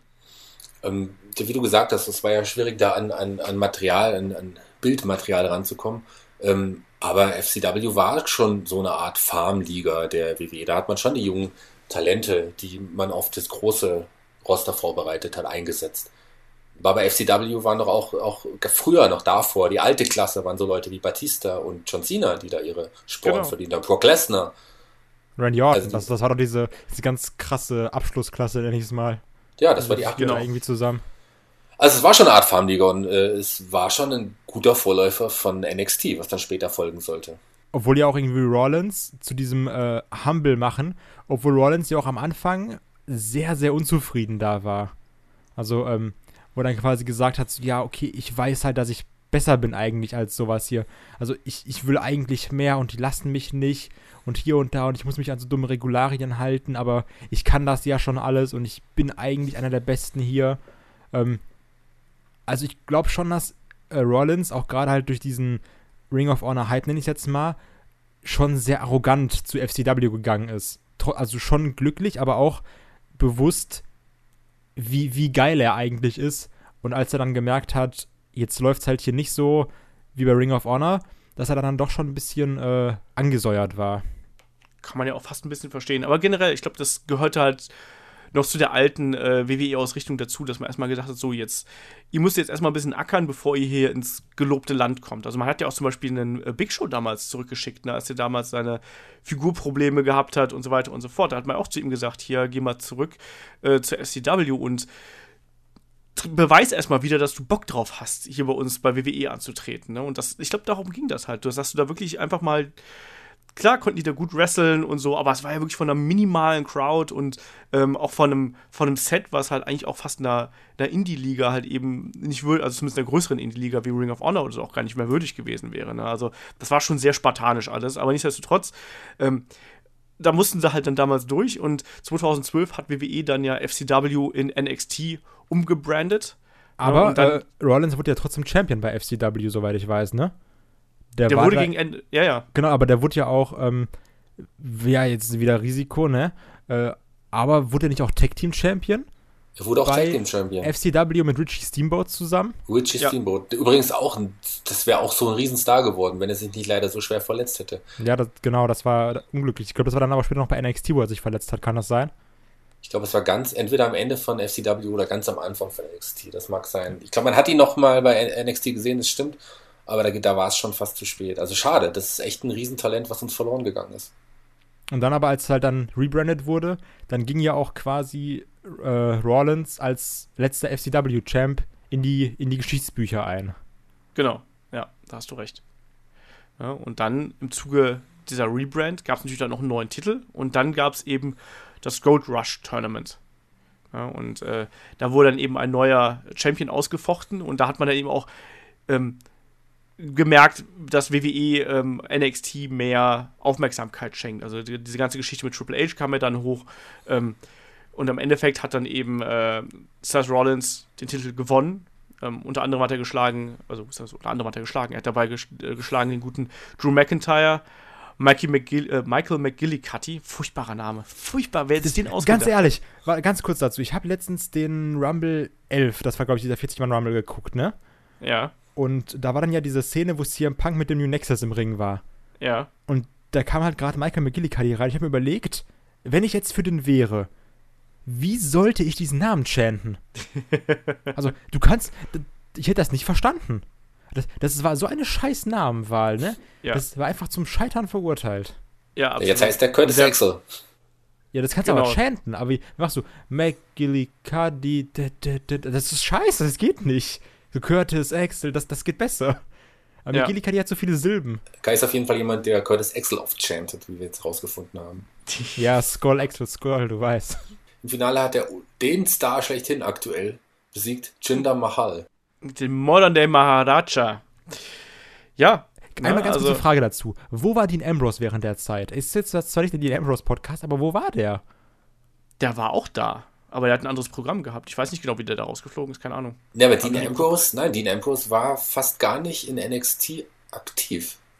Das glaube ich nämlich auch. Der ist relativ, äh, der weiß nicht, ob er zu der Zeit verletzt war, aber er war, hatte kaum Matches in NXT, kaum bis gar Der war keine. nämlich auch sehr frustriert, übrigens. Äh, Weil das, das hat man halt auch irgendwie mal in so einer, ich glaube, das ist sogar die Shield-Doku, wo er dann quasi gesagt hat, hier ist Seth Rollins, äh, neuer Champ und da und Chosen One, hallo Drew McIntyre. Ähm, und Man muss ja auch mal, eigentlich, wenn wir jetzt mal so rein zeitlich gehen, ist ja dieser Übergang zwischen von The Shield, zu, äh, beziehungsweise von, von FCW zu NXT bis zum Shield-Debüt, ist ja auch, das sind ja nur ein paar Monate eigentlich, ne? ja gut, das also, ist wirklich marginal eigentlich. Ne? Also, äh, da liegt ja nicht mehr dafür. äh, Mein Shield ist äh, bei Survivor Series 2012 debütiert ähm, und da, ein paar Monate davor wurde halt eben FCW rebrandet. Ähm, da kann es durchaus sein, dass, äh, ich habe es jetzt nicht genau im Kopf, aber es kann durchaus sein, dass da Dean Ambrose einfach nicht besonders viele äh, Matches gehabt hat und man ihn dann zurückgehalten hat. Ähm, Was ich da übrigens sehr schön fand, ähm, ist, dass er quasi, als er dann den Titel da gewonnen hat bei NXT, auch diesen Titelschleuderer, nenne ich es jetzt mal, gemacht hat, Ja. den er dann auch gleichzeitig wieder bei WrestleMania gemacht hat, als er eingecashed hat. ja, Und das fand ich war ein sehr, sehr schöner Moment. Und das sage ich jetzt mit dem ganzen Kitsch, der da auch mitschwingen soll. Das ist wirklich ein sehr, sehr schöner Moment. Ja. Nee, das, also das war ja auch ganz klar ein Rückbezug eigentlich darauf. Das hat ja eigentlich auch gar nicht zu seinem Gimmick gepasst, aber dieses Wirbeln von dem Belt, das hat damals ja auch schon so den, diesen Charakter ausgezeichnet. Es war ja auch damals eigentlich, ähm, der Auftritt von Seth Rollins bestand ja auch damals, dass er halt so ein bisschen diese Metal-Pogo-Bewegung auf Wollte der Bühne gemacht hat. Und Der ist so. aber ein bisschen abgegangen beim Entrance, ne? Das sah Ja, ja, ganz eben. schlimm aus. Das war, ist so ein bisschen wie, äh, wie Alexander Wolf das ja auch jetzt äh, ein bisschen gemacht hat, nur bei Seth Rollins war es ein bisschen koordinierter. Ähm, aber nichtsdestotrotz, äh, das gehörte halt dann eben irgendwie mit dazu. Ja, Kai, und jetzt äh, darfst du hier übernehmen, also machst, um den Deckel hier drauf zu machen auf das NXT-Kapitel von Seth Rollins. Ja, und dann hat ähm, Seth Rollins den Titel nach einer kurzen Fehde mit Corey Graves, die hatte, tatsächlich an Big E verloren. Big E Langston, wie er damals noch hieß, im No Disqualification Match. Und die Fehde mit Corey Graves ging danach noch weiter. Ich, ähm, oh, ich glaube, er hat ihn, in, es gab ein Lumberjack-Match zwischen Corey Graves und, und, und Seth Rollins und das war sein letztes Programm bei NXT. Tja, und dann war es aus. Und dann ging es schade. rund. Ja, auch, auch ein bisschen schade, dass nichts nicht mehr aus Corey Grace geworden ist hier durch, äh, durch Verletzungen und so. Das ist auch echt Aber bitter. guck mal, was ich mich dazu frage ist, ist es für Corey Graves nicht vielleicht sogar, äh, jetzt ganz, das klingt irgendwie böse, aber nicht sogar besser gewesen? Ich glaube, dass der es jetzt als Kommentator im Endeffekt besser erwischt hat als als Wrestler. Das kann durchaus sein, ja. Weil ich weiß Also. nicht, wie viel die aus dem gemacht hätten als Wrestler, aber als Kommentator ist er ja echt Zucker, der süße Mann. Das, das stimmt absolut. Ja, Survivor Series 2012, das Shield-Debüt. Drei vollkommen Unbekannte, um es mal so auszudrücken, debütieren plötzlich auf der ganz großen Bühne, attackieren Ryback, powerbomben ihn durch den Tisch, wenn ich mich komplett täusche. Und äh, ja, plötzlich haben wir eine neue Gruppierung. Wie habt ihr das damals empfunden? Also wusstet ihr, wer das ist? Äh, oder wart ihr einfach nur erstaunt? Äh, Kai, wie war das damals bei dir? Ich wusste natürlich nicht, wer das war. Wen wundert's, weil ich das ja alles natürlich erst später nachgeholt habe. Aber diese drei Männer, die wirklich, also die haben es geschafft, dass Rollkragenpullover nicht komplett scheiße aussehen. Das muss man erstmal lassen. Ähm, weil da, die, die Outfits am Anfang, sind wir mal ehrlich, die waren echt nicht geil, die die da hatten, ne? Das stimmt, ja. Ähm, und die haben es trotzdem geschafft, zu überzeugen. Ähm, ich war riesiger Fan oder bin immer noch riesiger Fan dieses, von diesem Entrance durch die Crowd. Ich finde das eine der geilsten Sachen und hat auch. Also, wäre Shield von der, von der äh, Rampe gekommen, das wäre nur ein Drittel so geil gewesen. Also einfach ja. dieser, dieser Entrance immer durch die Crowd und das, das hat halt immer so einen gewissen, so, so eine gewisse Atmosphäre dann direkt erzeugt. Und sie haben natürlich geholfen, dass hier ein Punk gewinnt. Also, ich sag mal so, da, da rennst du bei mir offene Türen ein. ja, also es hat ja so einen besonderen. Ich, für mich hat das immer so Guerilla-Kampfmäßig gewirkt, wie die da reingekommen sind. Also du hast ja auf, einen, auf jeden Fall diesen, diesen ganz starken Militärbezug, den die drei ja auf jeden Fall haben, durch ihre Outfits auch. Ähm, ich kriege die Buchstabenreihe auf äh, militärisch nicht. Sierra, Hotel India, Echo, Lima, Delta, Shield. Genau das.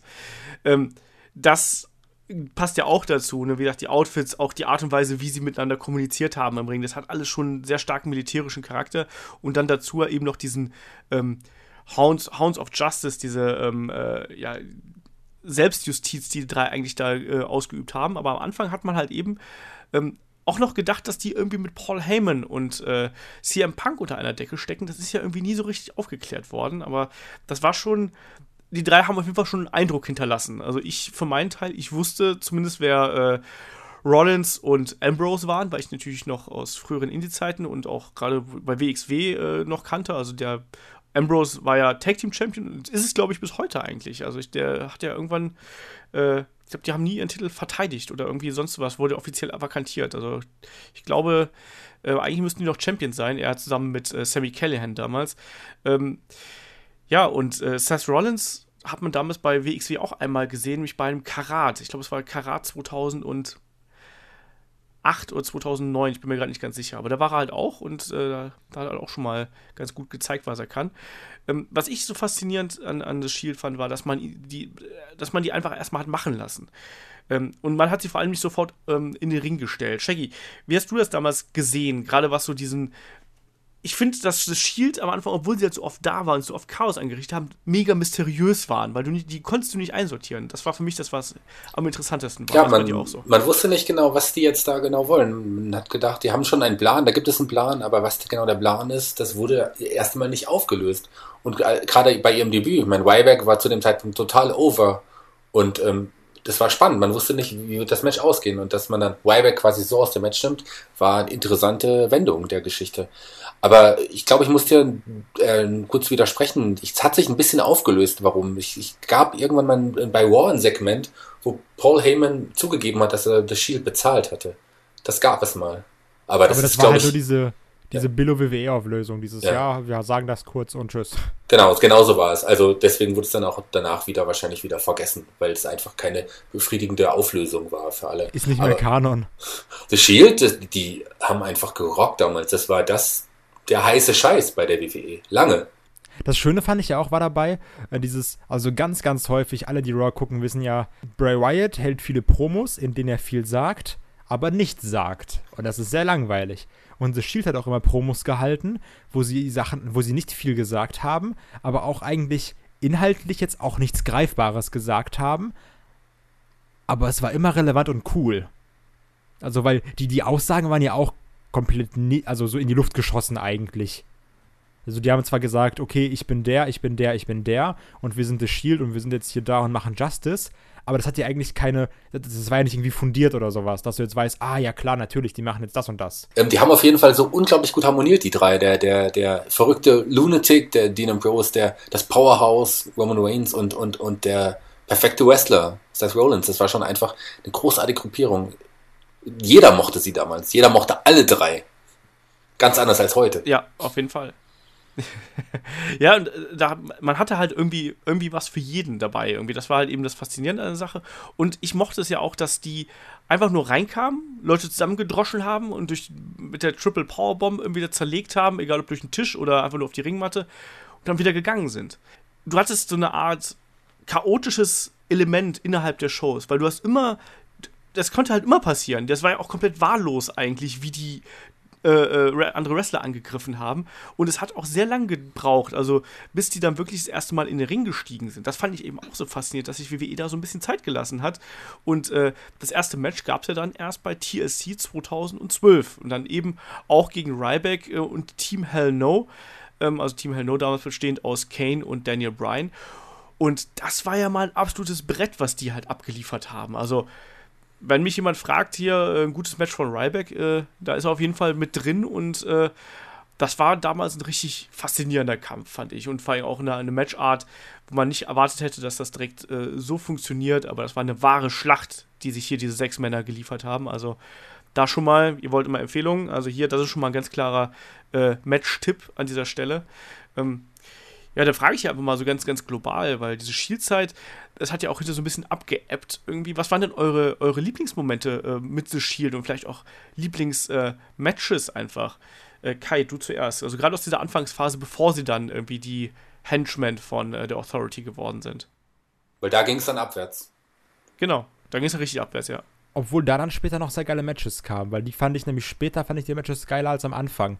Am Anfang war es natürlich, ah, okay, das sind jetzt die neuen, das ist der neue heiße Scheiß, das ist cool.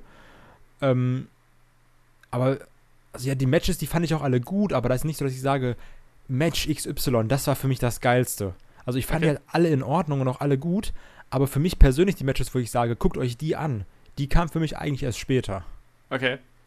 Shaggy, war das bei dir auch so? Oder äh da fand die Anfangsphase total spannend, weil die hatten ja ähm, die Six-Man Tag Team Matches gegen ganz viele verschiedene Wrestler und die sie alle gewonnen haben. Die hatten ja am Anfang so diese, diese Winning Streak, die haben ja, waren ja unbesiegbar am Anfang. Die haben Gegner wie John Cena, Ryback und Sheamus besiegt.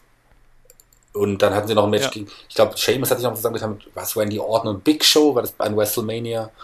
Und sogar ähm, John Cena und äh, Team Hell No. Also Leute haben sie besiegt in, den, in dem Zeitraum. Also mehrmals die, die Top-Stars der WWE besiegt, als noch Unbekannte eigentlich. Und das fand ich schon großartig.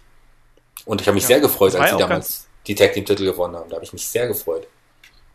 Das war ja auch damals so ganz extrem wichtig, dass die eigentlich immer als Team aufgetreten sind und dadurch eben ähm, quasi die etablierten Stars alle in ihre Schranken gewiesen haben. Das fand ich auch so mutig eigentlich, dass man gesagt hat, so, wir geben diesen drei Jungs.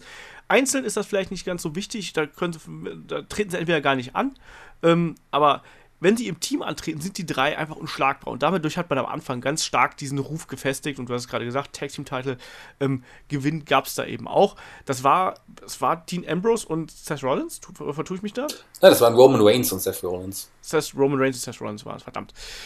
Ja, ne, aber das war eine äh, ne, ne, ne geile Startphase halt eben. Und dann sind sie eben immer mehr in die Nähe der Authority gekommen. Dadurch natürlich auch mehr in den Mittelpunkt der Shows. Aber wenn man eben bei der Authority mitmischt, dann muss man halt eben auch äh, ein bisschen mehr einstecken irgendwie. Und da hat man dann gemerkt, ähm, dass auch, dass sich dieser, diese Wahrnehmung von WWE ähm, von The Shield verändert hat und auch, dass sich so langsam die Prioritäten verändert haben. Also ähm, ich glaube, wo ganz viele Leute halt gekotzt haben, war beim TLC 2013 und das war nämlich ein Handicap-Match gegen CM Punk. Ähm, Kai, wie hast du das damals gesehen? Du bist ja da zwischen den Stühlen gewesen. Wenn dein Lieblingsshield gegen dein Lieblings-CM Punk antritt, muss das doch ein schlimmer Tag für dich das gewesen sein. Das war doch der Show-Opener, ne? Das kann sein, ich, ich glaub, weiß nicht mehr. Ich glaube, das war das Match. Ich, ah, ich muss einmal, da, da muss ich einmal recherchieren. Und ich glaube nämlich, das war das Match, äh, wo irgendwie, da war ja dieses, dieses Dreier-Match eben, wo dann quasi CM Punk gesagt hat, ja gut, äh, ich mach das, ne? Also ist kein Thema aber der wollte doch da irgendwie zu so einer Hochzeit von irgendeinem so äh, Bekannten. Dann hat er gesagt, ja komm, dann lass mich schnell am Anfang wresteln und dann bringen wir das kurz hinter uns und dann, dann machen wir fertig. Dann kann ich danach nämlich direkt schon in den Flieger einsteigen und dann bin ich weg. Ja, das war dieses ganz komische Match, wo ja auch dieses äh, legendäre Cold Cabana Podcast-Interview, wo dann halt kam, dass er äh, Make Roman Look Strong, dass halt Roman ja. unbedingt stark aussehen soll. Und also bei allen Ehren, das Match war auch irgendwie nicht geil. Das hat dann auch CM Punk gewonnen. Hat er doch gewonnen, ne? Ja. Ja, Also das, alle drei, ja. das war irgend, das war kein gutes Match, das war irgendwie, das war blöd. Das war, nee, da war ja, nichts. da hat man, also zum Glück hat WWE es nicht ganz geschafft, diesen Shield-Mythos äh, zu zerschießen, aber man hat da schon gemerkt, dass irgendwie das Shield langsam so seinem, seinem Ende entgegen äh, flattert. Ähm, aber trotzdem hat man danach dann noch ein paar gute Matches aus den äh, Jungs rausgezogen. Und ich glaube, da hast du gerade darauf angesprochen, Kai. Genau, das da waren ja die. Ja. das waren quasi die, die ich jetzt meinte, die auch schon häufiger mal irgendwie in den verschiedenen Podcasts von uns angesprochen wurden. Ähm, also auch als eins der besten Matches gehypt, irgendwie vielleicht sogar das beste Match der Wyatt Family. Ähm, und zwar bei Elimination Chamber 2014, wo dann eben die Wyatts gegen The Shield gekämpft haben. In einem sehr coolen Match, weil die Wyatts, die waren ja auch over bis zum geht nicht mehr zu dem Zeitpunkt, ne? Also Ja. WWE hat es ja wirklich geschafft, in kürzester Zeit zwei Stables zu haben, die sich nicht irgendwie berühren oder sowas, bis halt zu diesen, bis halt die Feder angefangen hat, die aber beide so unglaublich heiß waren und so over waren. Und ja, dann äh, hat die Wyatt Family kassiert. war aber ein super Match, also war wirklich echt gut. War doch einfach spannend, weil alle wollten dieses, ich kann mich noch genau daran erinnern, wie es dann irgendwie bei Raw oder sowas zum Staredown kam zwischen den beiden, also zwischen, zwischen den Wyatts und The Shield. Und die Crowd alle so, ja, genau das wollen wir. Und ähm, ich weiß auch noch, wie ich selber dann irgendwie vom, vom PC das und gedacht habe, das ist jetzt halt einfach richtig geil gerade, dass diese zwei Stables, die eigentlich ziemlich am Dominieren sind und beide für sich sehr, sehr stark dargestellt werden. Ähm, klar, jetzt hier, du hattest immer mal ein paar Niederlagen, hattest du da bei Wyatts komische Sachen und bei Shield hattest du die CM Punk-Sache da bei TLC. Aber wir wussten halt trotzdem, okay, das, das sind jetzt hier die krassen Typen. Das sind die, die zwei Gruppierungen, die gerade das ganze Ding hier hostage halten. Obwohl beide, obwohl beide Gruppierungen Heal waren, gell, zu dem Zeitpunkt. Und obwohl es noch 3MB gab zu dem Zeitpunkt.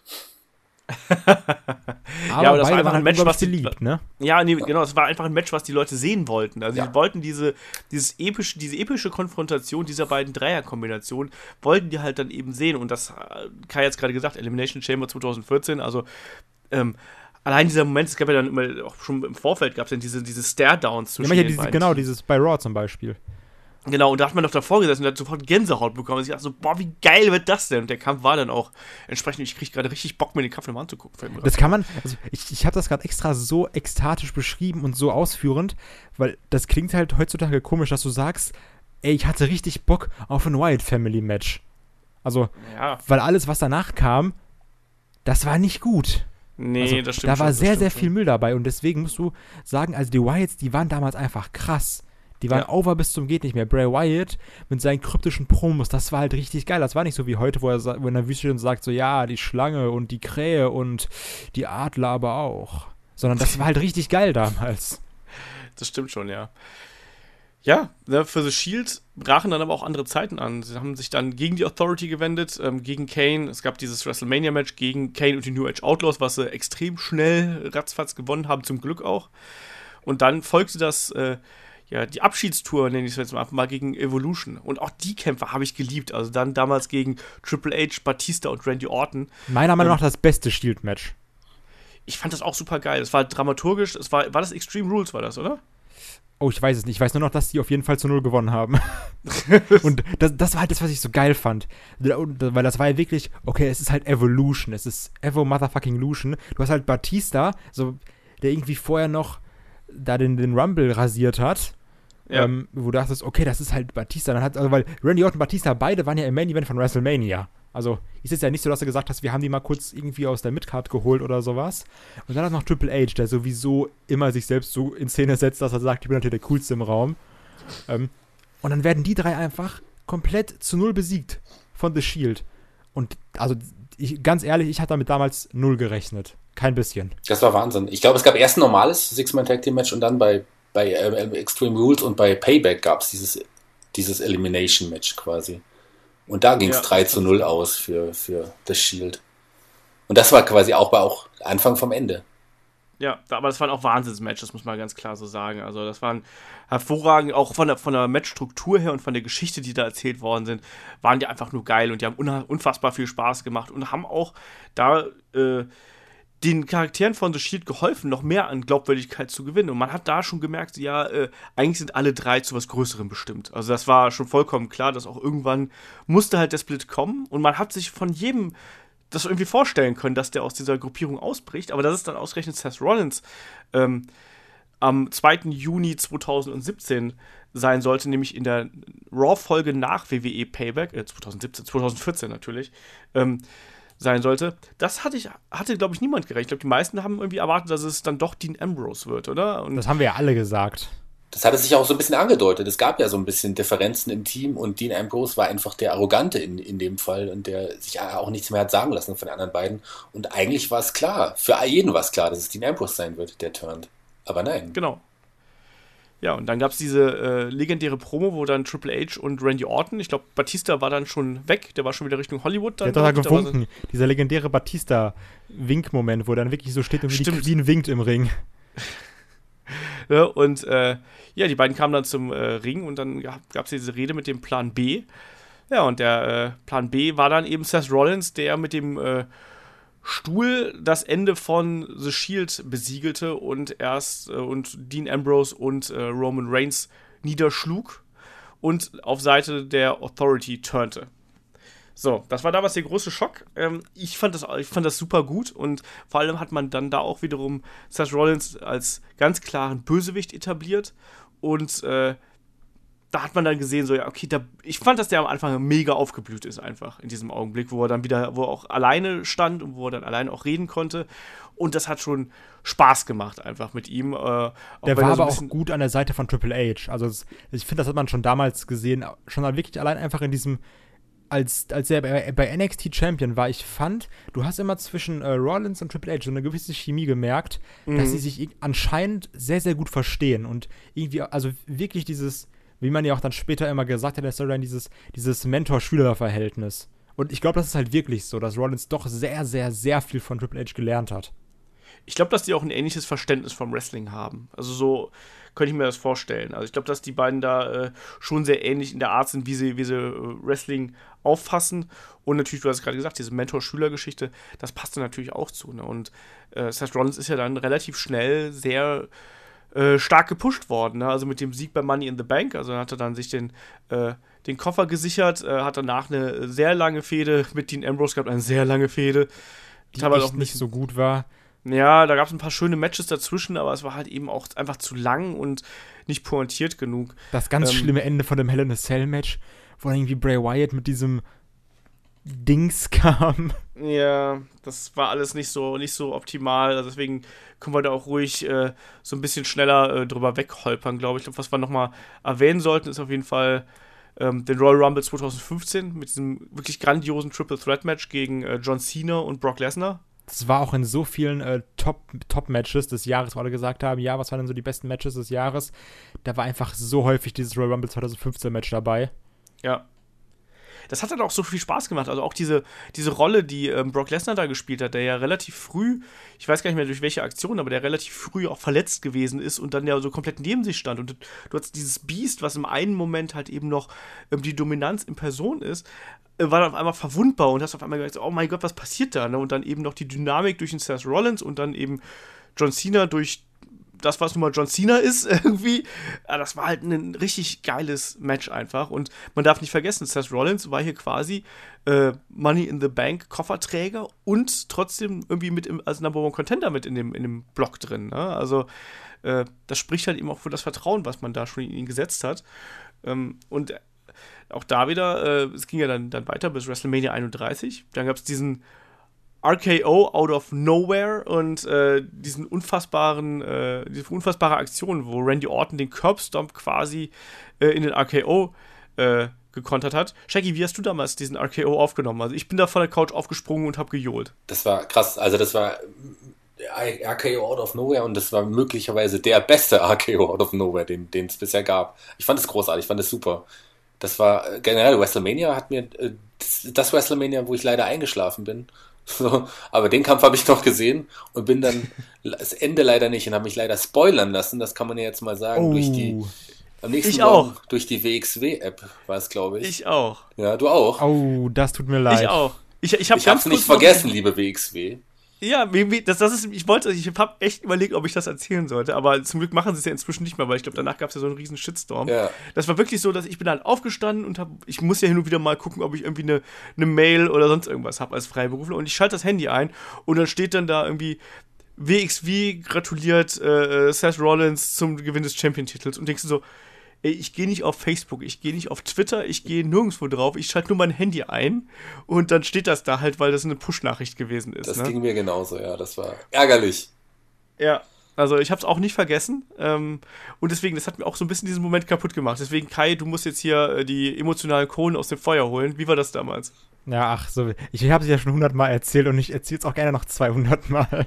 Erzähl's einmal heute. Das ist halt echt schlimm, dieses, also, dass, dass euch das da entgangen ist, ne? Einfach nur mal, um euch ein bisschen auch äh, anzuteasen. Ähm, weil das war echt einer der, ungelogen, das war einer der geilsten Momente der letzten zehn Jahre. Ich habe mir den so oft angeschaut. Ich weiß, ich bin einfach, ich habe das WrestleMania damals nicht live gesehen, ich habe mir das dann morgens angeguckt und, äh, aber auch schön jetzt nicht dieses, oh, ich skippe mal ein bisschen durch, sondern ich habe einfach von Anfang bis Ende WrestleMania Bums geguckt.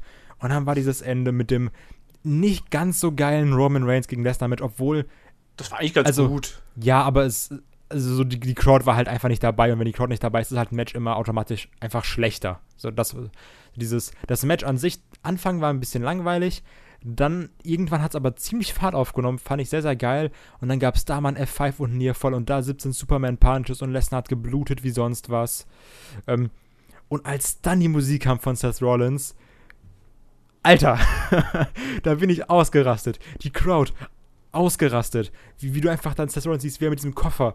Die Szene habe ich mir jetzt ungelogen mindestens schon 30 Mal angeschaut, wie er mit diesem Koffer die Rampe runterrennt, im Ring steht.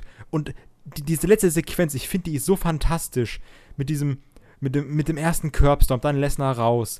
Und dann, dann wird irgendwie Seth Rollins nochmal hochgenommen zum F5, aber ähm, Roman speart dann quasi Lesnar, während er Rollins auf den Schultern hat. Und dann gibt es halt diesen letzten Curbstomp, diesen pervers geilen Finisher, einen der besten Finisher aller Zeiten vom Aussehen her, meiner Meinung nach. Und dann der, der, der, ach, das Cover gegen Roman Reigns, das ist einfach unglaublich. Also das war, das war so surreal, dass ich mir einfach, ich hab's gesehen und direkt danach habe ich mir noch zweimal angesehen. Und das, das war so fantastisch. Und wie du dann einfach dann Seth Rollins siehst und du siehst einfach in seinem Gesicht, wie unglaublich glücklich er gerade ist. Ich bin ja auch so ein bisschen Fan davon, wenn du Wrestler ansiehst, dass sie sich gerade so tierisch freuen, weil die so, Mhm. weil die gerade erkennen, okay, ich bin gerade on top of the world, aber nicht dieses, mein Charakter ist gerade on top of the world, sondern ich als Kobe Lopez, der irgendwie in, in meinem Garten angefangen hat, stehe gerade hier bei WrestleMania vor einer Rekordcrowd, das Feuerwerk geht gerade an ich bin gerade Champion gewonnen und habe gerade das Main Event von WrestleMania übernommen. Und das fand ich so fantastisch. Das war einer der, der besten Momenten aller Zeiten. Ja. Das war vor allem auch sehr wichtig, um diese WrestleMania abzuschließen, weil dieser Main Event war schon von vornherein so ein bisschen negativ angehaucht und dieser Titelgewinn von Seth Rollins hat diesen Event wirklich gerettet und hat auch diesen Main Event halt wirklich episch gemacht, um es einfach mal so zu sagen. Ähm, ja, Shaggy, hast du den, den Event und das Main Event trotzdem noch genießen können, obwohl du gespoilert worden bist? Ja, ich habe es natürlich noch genießen können, aber es war natürlich ein bisschen ärgerlich, wenn man das dann schon wusste. Im Jahr zuvor bin ich übrigens auch bei WrestleMania eingeschlafen und bin aufgewacht, als Brock Lesnar gefeiert hat nach dem Match gegen Undertaker. Das war auch sehr ärgerlich. Was ist denn los mit dir? Das, das, das ist mir übrigens aber auch passiert bei, der Wrestle, bei WrestleMania 30. Da, da war ich auf dem Weg nach Frankfurt, äh, nicht nach Frankfurt, nach Hamburg mit der Bahn und bin halt extra früh aufgestanden, habe mir damals über dubiose Wege schnell die WrestleMania noch auf den Rechner gezogen ähm, und saß dann halt irgendwie im Zug. Es war halt, keine Ahnung, 6 Uhr morgens oder 5 Uhr morgens, als ich dann da Richtung Hamburg fahren musste, weil ich um 10 Uhr da sein musste.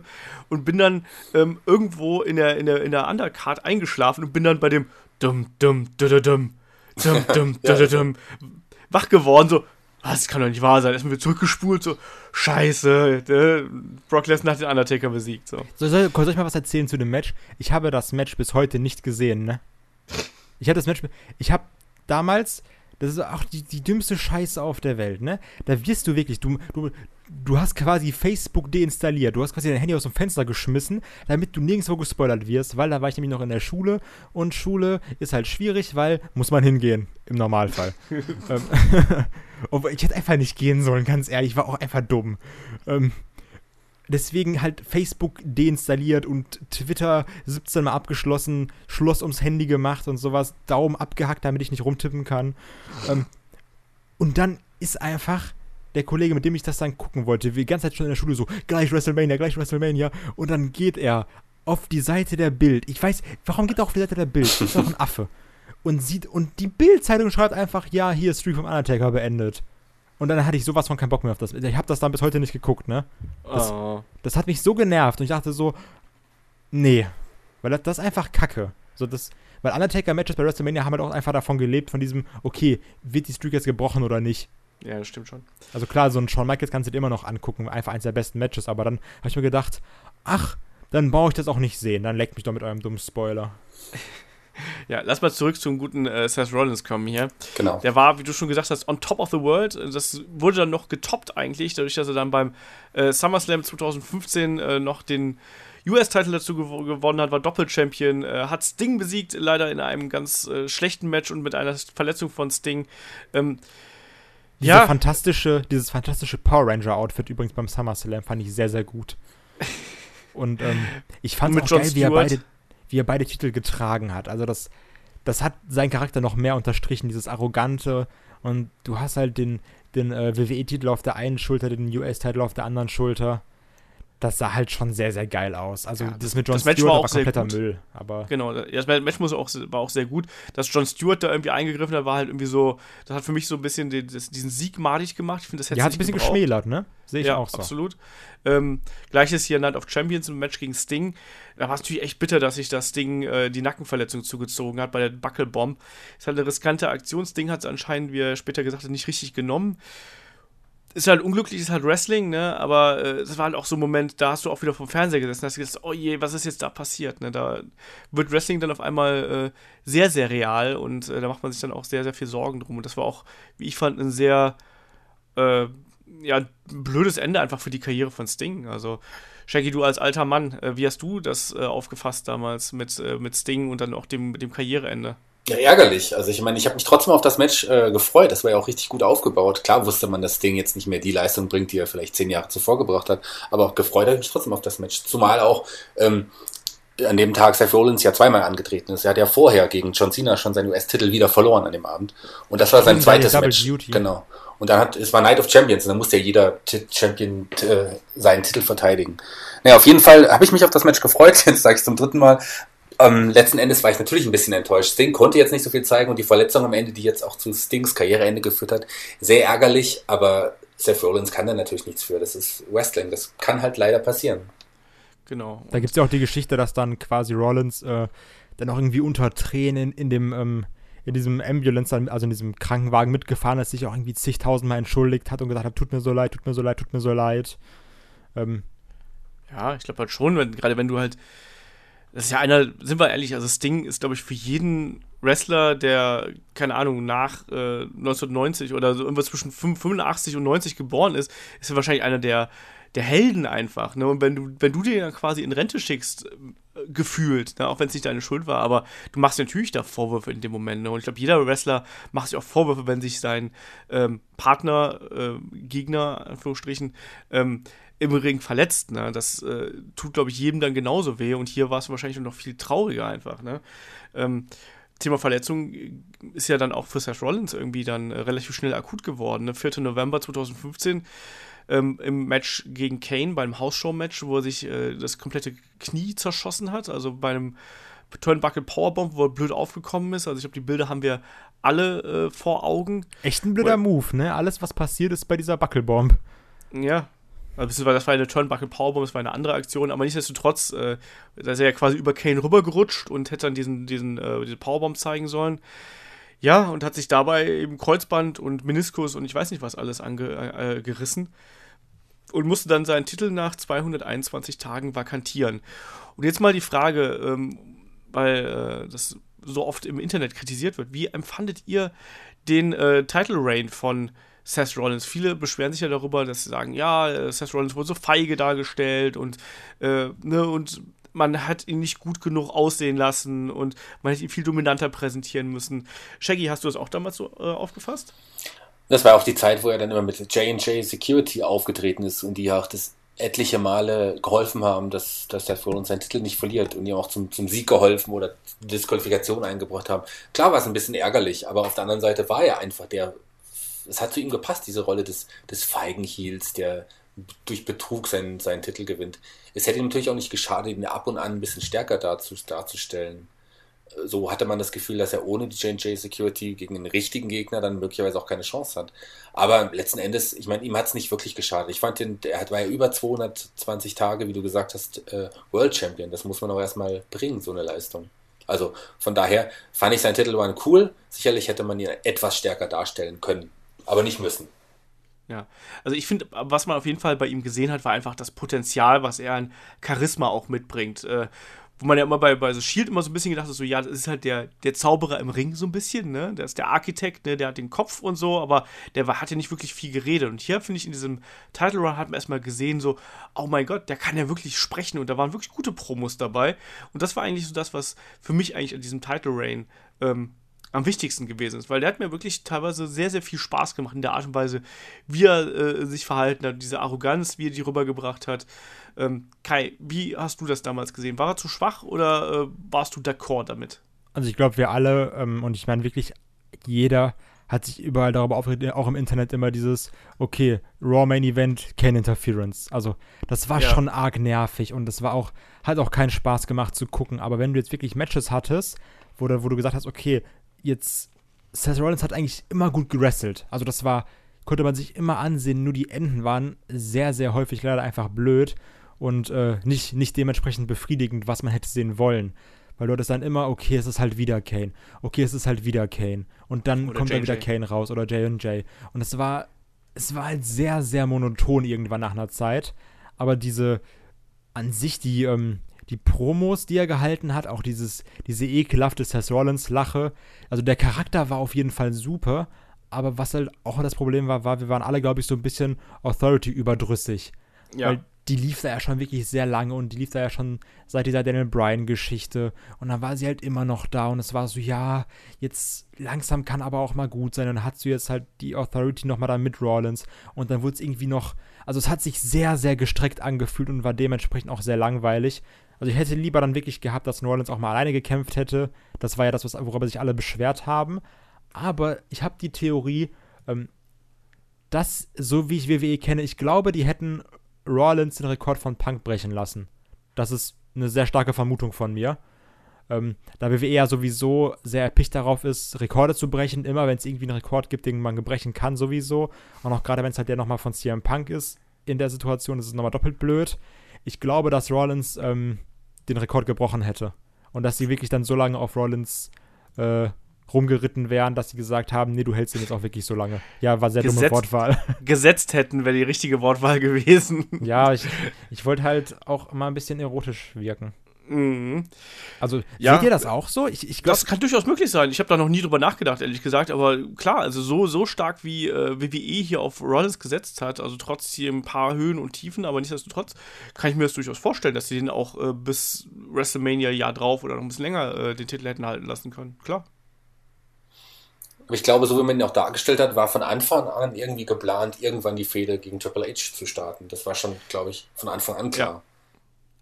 Sie sollte genau, ja auch früher kommen eigentlich, als, als so, wie wir sie dann jetzt bekommen haben. Eigentlich sollte das ja schon alles viel früher laufen, wenn man jetzt den ganzen Dirt und Gerüchten glaubt. Aber dann kam ja halt diese, leider die Verletzung dazwischen, die den auch wirklich sehr lange außer Kraft genommen hat.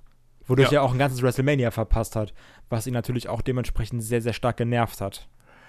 Ja, es ist halt immer ungerecht und so eine, so eine Reha von der Knieverletzung ist auch echt äh, sehr unangenehm, wenn du dann eben noch so einen Kampfstil hast wie ein Seth Rollins, ist es noch viel unangenehmer.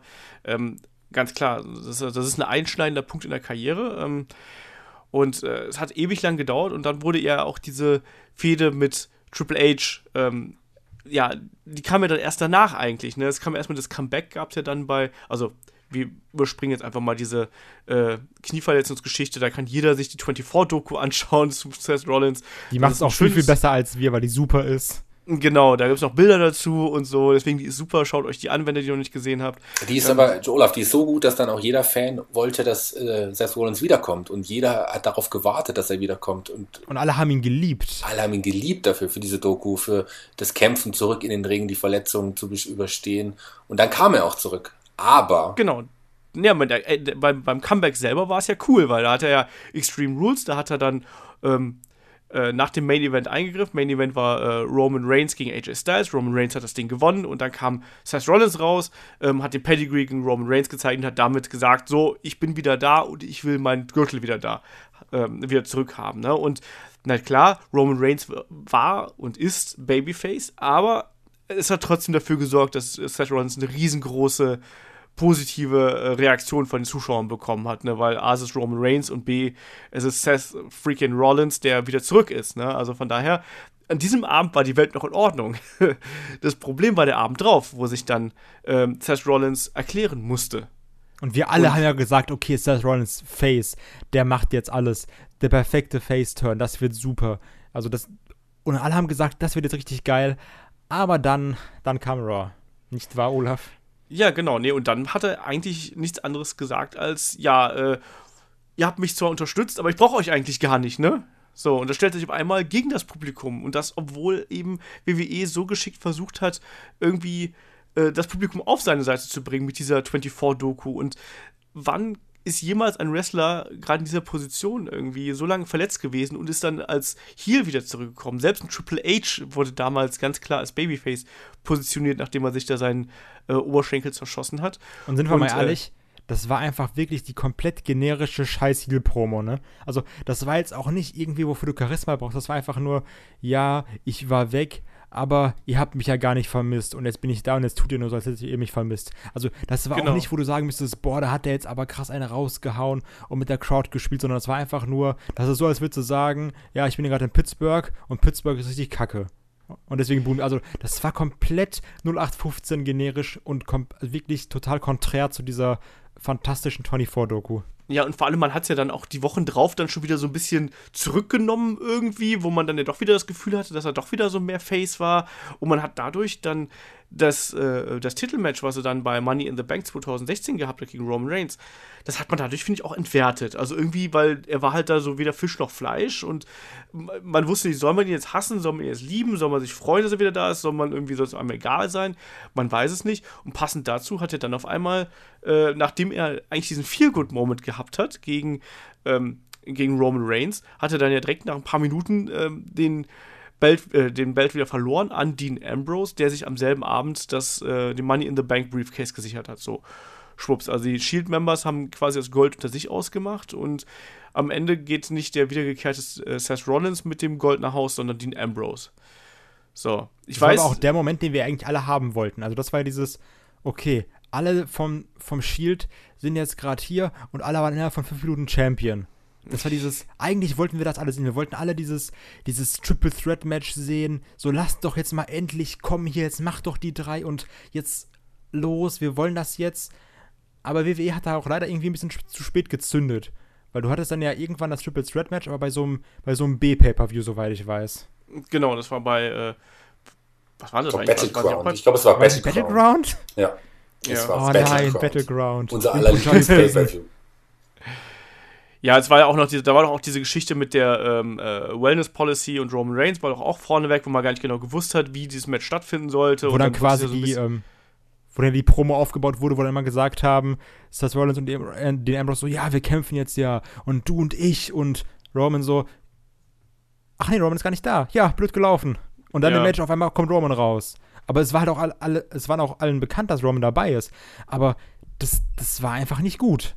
Und ich bin mir, ich, also da gab es ja auch immer diese Vermutung, dass dann WWE gesagt hat, dass sie die Police, also dass sie diesen Verstoß auch so bekannt gemacht haben, dass klar wird, ähm, weil das ist ja, glaube ich, irgendwie einen Tag dann vor Battleground abgelaufen, also diese 30 ja, ja. Tage. Ja. Das war auch, ja. Es ist halt alles sehr, sehr dumm gelaufen und das hat auch dieses, das war auch dieser epische Moment, wie halt bei den Wyatts und The Shield, was man haben wollte. Man wollte ja immer dieses, okay, jetzt gibt uns am besten einfach die drei von The Shield um den Titel im Main Event von WrestleMania. Und dann kam es irgendwie nie dazu und dann auf einmal war der Brand Split und dann musste man es halt irgendwie machen. Ja. Aber dann war es auch, wie Olaf so schön gesagt hat, weder Fisch noch Fleisch. Ja, genau das. Und dann gab es ja dann eben den Brand Split ja, das dadurch halt eben zwei äh, Champion-Gürtel. Dean Ambrose hat äh, den Belt mit zu SmackDown genommen und hat da ein, einen sehr langweiligen Title-Run hingelegt, muss man leider so sagen. Obwohl ähm, das davor noch cool war eigentlich. Weil das du hattest okay. in, der, in der allerersten SmackDown-Episode dieses Match zwischen äh, Rollins und Ambrose, glaube ich. Und der Gewinner nimmt halt den Titel mit zu der Show. Und sind Ja, wir mal ehrlich, wir hätten alle nicht gedacht, dass Ambrose das Ding gewinnt. Also, Es gab ja auch dieses False-Finish irgendwie, dass man nicht genau gewusst hat, wie ist der Kampf, äh, wie ist der Kampf wirklich ausgegangen. Da gab es das Rematch und so weiter und so fort. Das stimmt schon, das, das, hat, das hat noch äh, funktioniert, aber nichtsdestotrotz, was dann danach kam, als dann Dean Ambrose wirklich der SmackDown-Champion war, da war halt, nee, es war nicht so richtig geil. da hatten wir zum Glück AJ Styles. Das war toll. Dankeschön, AJ Styles. Genau, das kam dann danach und dann war alles wieder gut. Ähm, Seth Rollins derweil war ja, äh, ja dann plötzlich wieder im, im Titelgeschehen mit drin. SummerSlam 2016, äh, Match gegen äh, Finn Balor um den neu erschaffenen Universal Championship. Ja, und auch da eine Verletzung und dann schon wieder vakantierter Belt irgendwie tags drauf. Äh, nach, dem, äh, nach dem SummerSlam. Auch da wieder und dann gewinnt plötzlich Kevin Owens das Gold mithilfe von äh, Triple H und dann eben durch äh, Turn von Triple H zu äh, Seth Rollins. Entsprechend, es ist irgendwie so, die Verletzungen ziehen sich hier irgendwie so durch. Das ist ganz merkwürdig. Ich Das ist alles sehr, sehr holprig einfach. Also wirklich Ja, ja. sehr, sehr holprig. da musste sehr oft improvisiert werden. Ähm, wir haben Turn ja, zu Kevin Owens. Du hast Seth Rollins gesagt. Der Triple H Turn zu, zu Kevin Owens, mein. gegen, gegen, ja, nee, äh, der, der, der Heel-Turn Oder- zu Kevin Owens und äh, gegen Seth Rollins natürlich. Also, äh, sprich, äh, Triple H griff für äh, Kevin Owens ein, verpasste Rollins den Pedigree und äh, dadurch gewann Owens dann den Titel. Ja, ne, und äh, dadurch war dann eben die Fehde zwischen Triple H und äh, Rollins endgültig gestartet. Und äh, Shaggy, erzähl doch mal äh, so ein bisschen ganz kurz den, den Rundown von der äh, Triple H äh, Seth Rollins Fehde. Die haben wir garantiert alle noch ganz gut im Kopf. Da haben wir auch hier in, äh, im Headlock Podcast oft genug drüber gesprochen, aber einmal so im, im Schnellverfahren und Ich auch. Gerne lieber noch kurz was anderes vorher sagen, weil wir Äh, was eine wichtige vorher. Sache eigentlich, wir haben es nur kurz erwähnt, er hat ja auch Finn Balor quasi verletzt in dem Match. Und dann Das gab es ja damals die große Diskussion, ist äh, Seth Rollins ein gefährlicher Wrestler, weil auch sich Bret Hart damals noch eingeschaltet hatte.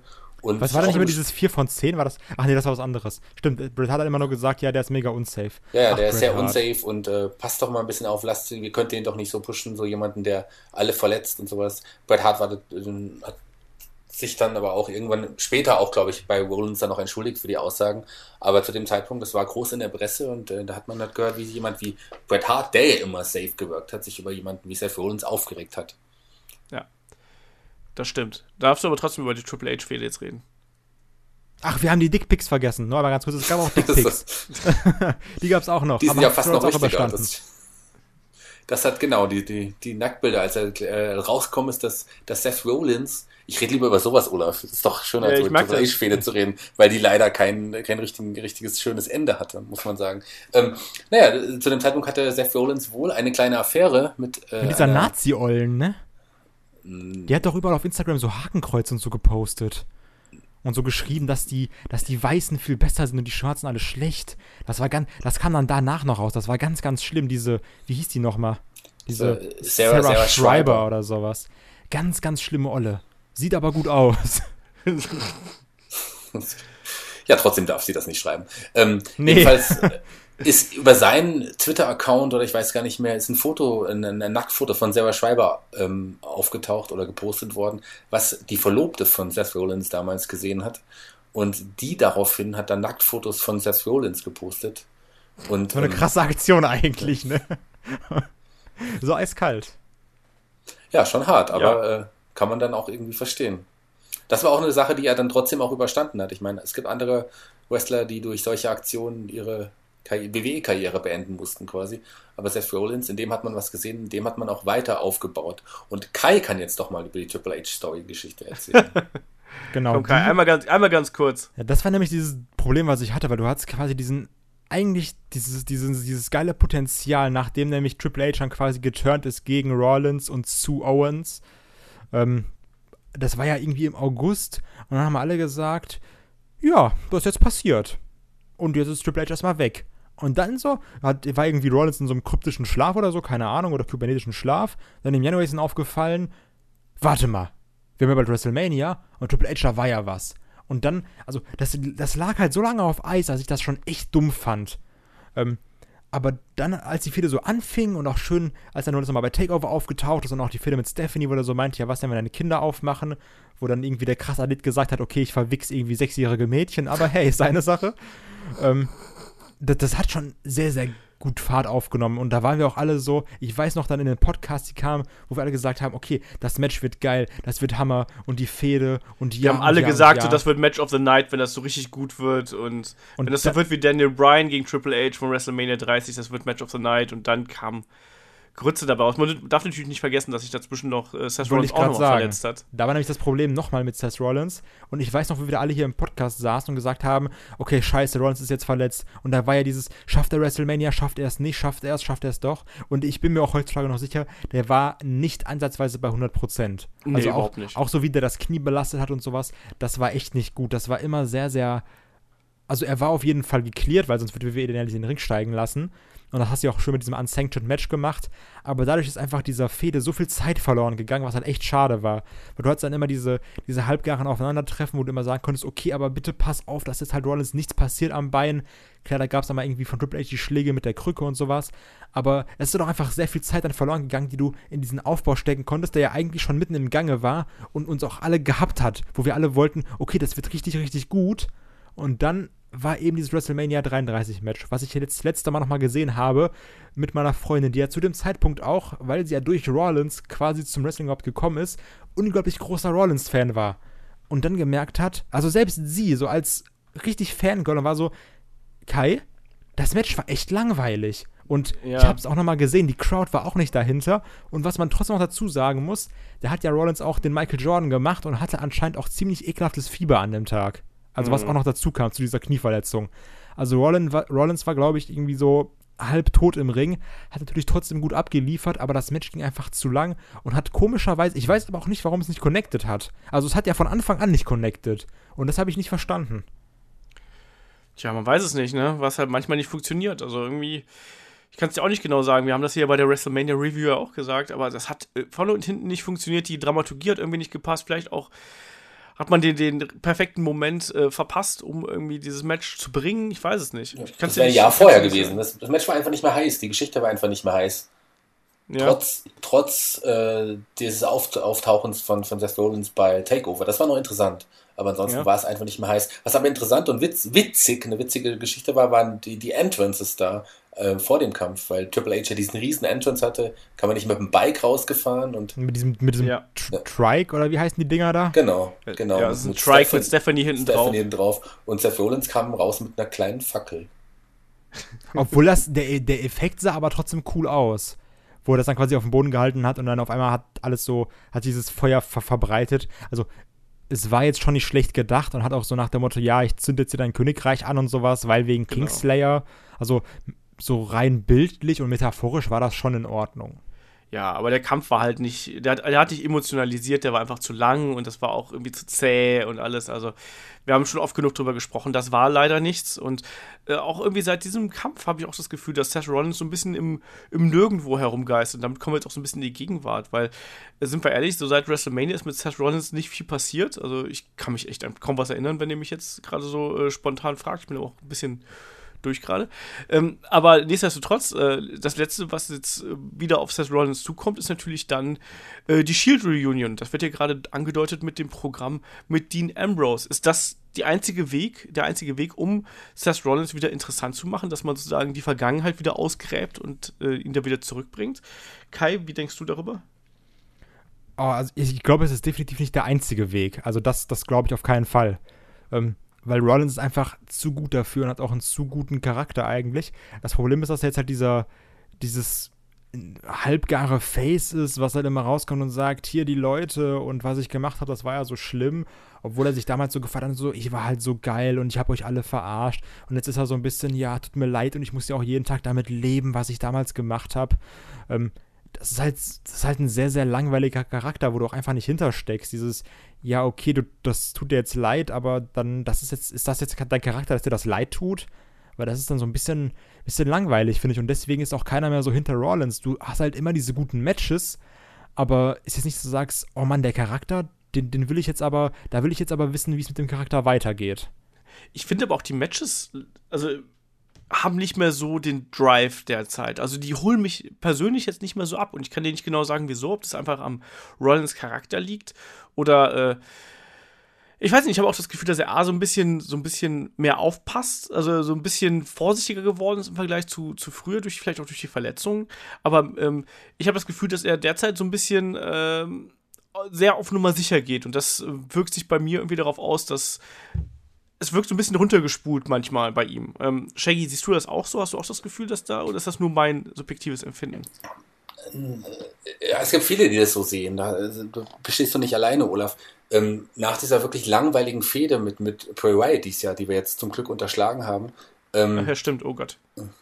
Ist es auf jeden Fall, ich finde es eigentlich jetzt wieder eine gute Story mit Dean Ambrose zusammen. Und ich glaube, dass sich das auf jeden Fall in eine richtige Richtung entwickelt. Und ich glaube, es tut Seth Rollins gut, wieder diese Geschichte jetzt gerade. Das ist ja eine wichtige Geschichte um den Tag Team Titel. Ist es, und, und um deine Frage zu beantworten, ist es nicht die einzige oder die, die, die einzige Möglichkeit, Seth Rollins wieder overzubringen. Es ist aber eine gute Möglichkeit. Ich finde, die Geschichte nimmt mich ein bisschen mit. Ich finde es interessant und ich finde, beim SummerSlam können wir ein richtig gutes Tag Team Match erwarten. Das auf jeden Fall. Also, da ist ja das Tag Team Match gegen äh, Cesaro und Sheamus geplant, so wie es aussieht. Und da erwarte ich auch einen richtig, richtig, richtig schönen Kampf. Und ich, ich muss auch sagen, also, wir haben auch dazu noch äh, Fragen, da kommen wir gleich zu. Ähm, ähm, ich glaube glaub halt auch, dass die Shield Reunion wird es geben und ich glaube auch, dass das Dean Ambrose und Seth Rollins aktuell gut tut, das Programm. Also ähm, ich finde, das harmoniert gut und klar kann man das so ein bisschen negativ auslegen, wie, äh, wie Kai das gerade gesagt hat mit dem, ja, hey, ich habe mich jetzt entschuldigt, bla bla. Kann man machen, aber ich finde, es ist auf jeden Fall bedeutend besser als das, was Seth Rollins und Dean Ambrose davor an Programm gekriegt haben. Und wenn da noch ein gutes Tag Team Match dabei rausspringt, dann bin ich vollkommen d'accord. Aber glaubt ihr, dass diese Shield, Re also weil jetzt momentan ist ja diese Shield Reunion Storyline, das ist ja eher äh, Ambrose und Rollins, die dann da so ein bisschen rumdümpeln. Ja, das ähm. wird aber noch kommen. Das wird, das wird, äh, das wird sich nachher noch aufdröseln. Der also wird, ich, irgendwie binden sie da noch Roman Reigns mit ein. Und wenn es also, durch einen Knall ist. Also ich glaube, wir werden auf jeden also wir haben ja schon unsere tollen äh, Fantasien da gehabt, Olaf, wir beide. Ich glaube aber, das kommt vor WrestleMania. Also, ähm, so wie wir uns das ausgemalt haben mit WrestleMania, ich glaube, das kommt vorher. Mal schauen. Ich Survivor weiß nicht, Series. Also, ja, wir haben es ja schon gesagt, Survivor Series, es wird halt irgendwie passen, ne? Schauen wir mal, es wird auf jeden Fall eine Shield Reunion mit allen dreien geben. Aber aktuell tut es auf jeden Fall, wie auch Olaf gesagt hat, Dean Ambrose und Seth Rollins richtig gut zusammen. Also und auch, es ist ja nicht eine Geschichte, dass sie jetzt auch sofort jetzt Freunde wieder sind, sondern es wenn sie sich nicht gerade umarmen im Ring, sondern es baut sich ja aktuell auch so langsam auf, dass die beiden jetzt sich wieder annähern. Ich finde das eigentlich ganz gut gemacht. Ja, ich finde, damit kann man auch äh, ganz gut leben. So, zum Abschluss unserer, weil wir werden garantiert noch sehr, sehr oft über Shield Reunion oder sonst irgendwas reden, das, äh, weil wir bis zum SummerSlam auf jeden Fall äh, nicht müde werden. Ähm, ich hätte es gerne noch eine, eine, wenigstens eine Match-Empfehlung hier zu Seth Rollins. Äh, welchen, wenn, wenn ich Seth Rollins in seiner Blüte und äh, wirklich äh, in Höchstform sehen möchte, wo, was soll ich mal anschauen? Ja, Kai, du zuerst, komm, hau raus. Wow, Alter. Jetzt so, ja, so, jetzt nehmen wir mal diesen Wrestler, der jetzt schon irgendwie seit fünf Jahren in der WWE ist. Aber was, was denn so das eine Match, Kai? Sag mal jetzt, ja. innerhalb von drei Sekunden. Och, meine Güte, ey. Ähm, ganz spontan das, das äh, Royal Rumble Match 2015. Okay, gegen äh, Lesnar und, und John, John Cena. Cena. Shaggy? Das wäre eigentlich jetzt auch das Match, was ich jetzt hätte als erstes nennen wollen. Ja, hätte, hätte ähm, Fahrradkette. Aber ja, du hast Kai zuerst gefragt. Ähm, ja, ich mag das, äh, das WrestleMania-Match gegen Randy Orton nicht aufgrund des gesamten Matches, sondern auch aufgrund des AKOs. Auf jeden Fall, wie er den auch genommen hat, das war einfach toll. Ähm, ich sag äh, ganz billig, ich nehme einfach das Tag Team Match gegen die Wyatts damals, weil da äh, für mich sehr, sehr vieles zusammenge Gutes zusammengepasst hat und das war auch äh, mit sehr, sehr vielen Gänsehautmomenten und auch mit sehr, sehr vielen tollen athletischen äh, Geschichten. Ansonsten viele Matches von Seth Rollins klangen immer auf dem Papier zuletzt leider besser, als sie dann tatsächlich irgendwie, äh, irgendwie umgesetzt worden sind und aber ich glaube trotzdem, dass wir mit Seth Rollins noch jede Menge Spaß haben werden. Mal schauen, wie sich jetzt diese Geschichte mit Dean Ambrose äh, weiterentwickelt. So, damit würde ich sagen, äh, legen wir auch die Karriere des Architekt äh, zu den Akten äh, und gehen über zu unseren Fragen. Ihr wisst, Fragen schickt ihr an fragentalk.de, unsere E-Mail-Adresse. Ansonsten äh, YouTube, Facebook, Twitter. Ich habe auch ja diese Woche bei Twitter, äh, bei Facebook und Twitter nochmal Aufrufe gemacht. Da kam auch ganz viel zu rein. Also da könnt ihr uns äh, Fragen schicken, wir beantworten die dann hier im Podcast und damit würde ich sagen, starten wir mal durch. Und äh, weil der Shaggy heute da ist und der ja äh, Euro-Wrestling-affin ist, habe ich mir sogar eine Frage aufgehoben. Tja. Ähm, der Bastizello hat nämlich gefragt via Twitter, ähm, wie findet ihr die online frei verfügbaren Formate der einzelnen äh, Ligen? Also sprich äh, von A wie ASCMJ über F wie Flaming Tables bis W wie die Wonder Show. So, Shaggy, du als alter Euromensch, ne? Hau mal raus hier. Schaust du dir äh, die ganzen Sendungen regelmäßig an? Nein, aber ich schaue mir Ask äh, CMJ regelmäßig an, die anderen beiden tatsächlich gar nicht. Ich habe einmal die Alex Wonder Show gesehen und ähm, das andere sagt mir jetzt leider auch nichts. Das ist von aber der GWP, ich kann es auch nicht. Aber du hast es dir sicherlich schon mal, äh, zumindest jetzt nach der Frage schon mal angeschaut. Da kannst du ja gleich was zu sagen. Ich kann auf jeden Fall ja. was zu Ask CMJ sagen. Ich finde, das ist ein sehr, sehr feines, schönes, informatives und unterhaltsames äh, Segment, eine unterhaltsame Sendung, die ich mir tatsächlich jede Woche anschaue. Zum einen, weil ich Christian sehr mag ein, äh, und zum anderen, weil ich auch sehe, wie er auch Spaß hat bei den Fragen. Und es kommen ja auch ab und zu interessante Fragen. Das macht einfach Spaß, ihm dazu zu schauen, wie er die Fragen beantwortet. Und er kennt sie ja tatsächlich vorher nicht, sondern er freut sich dann auch immer, wenn die Fragen kommen. Das ist ja schön, schön anzuschauen und wirklich informativ. Ja. Kai, wie sieht es bei dir aus? Du als, als Neu-Euro-Wrestling-Schauer, guckst du da mal rein in irgendwelche Sendungen, außer den Top 5, die wir da immer auf unserem äh, Facebook- und YouTube-Kanal haben? Habe ich heute übrigens wieder auf der Arbeit geguckt, war super. ähm, na, also das Einzige, was ich davon kenne, ist halt Ask CMJ, aber da ich halt so ein sehr audiophiler Mensch bin, finde ich es, also äh, in allen Ehren, ich finde es halt sehr schwer, mir das anzugucken, weil ich die Soundqualität einfach sehr anstrengend finde um das über längeren Zeitraum zu gucken. Ich mag dieses Prinzip, weil ich ja auch ein Fan davon bin, dieses Improvisierte und hier und da mal ein bisschen off-topic und da und da mal labern. Aber also ich finde, es ist einfach sehr schwer anzuhören, weil die Soundqualität echt nicht gut ist. Mhm. Ja, ähm, bei mir ist es auch, also ich, ich habe da ähnliche äh, Schaugewohnheiten. Also ASCMJ gucke ich mir eigentlich auch, da, war, da warte ich tatsächlich montags auch drauf. Also da freue ich mich auch drauf. Ähm, weil ich finde, dass Christian natürlich eine ganz andere Art hat, wie er Wrestling schaut, als wir das haben. Und sprich, wenn er, gerade wenn er über aktuelle Sachen redet oder auch wenn er über WXW scheinbar interne Sachen redet, das finde ich immer interessant. Und Christian ist halt eben auch jemand, der äh, Dinge gut in Worte fassen kann, muss man sozusagen. Das können nicht alle. Ähm, ich habe mir äh, Flaming Tables von der GWP äh, mal angeschaut und die Wonder Show hatte ich mir auch mal angeschaut. Aber ich muss leider sagen, dass. Also man sagt ja schon, dass deutsche Wrestling-Promos generell schwierig sind. Aber das hat alles für mich so den, den Charme von Laientheater und das, ich kann mir das leider nicht anschauen. Und das geht mir auch bei anderen Promos so. Äh, aber hier, also Flaming Tables ging halt für mich gar nicht. Ich habe da mal ganz kurz reingeschaut und das, das ist nicht böse gemeint, aber das hat mich überhaupt nicht erreicht und war auch in der Produktionsweise einfach so simpel, dass es, das geht nicht. Und die Wonder Show hatte irgendwie so ein bisschen Trash-Charme, ähm, weil Alex Wonder ja auch diesen besonderen Charakter hat. Aber das ist nicht meins. Ich weiß, manche mögen das. Ich, es ist nicht meins. Ich bin da auch. Ähm, das ist COW, oder, äh, Shaggy? Alex Wonder? Ja. Ich glaube. Ich meine ja. Ähm, aber ich bin da jetzt auch nicht so 100% in der Materie drin. Insofern sage ich mal, ich finde es gut, dass die Ligen versuchen, äh, oder die Promotion versuchen, da sowas ähm, auf die Beine zu stellen. Und ich glaube, schaden kann es nicht, einfach um die Fanbase irgendwie zu erreichen. Andererseits muss man sich halt. Hm?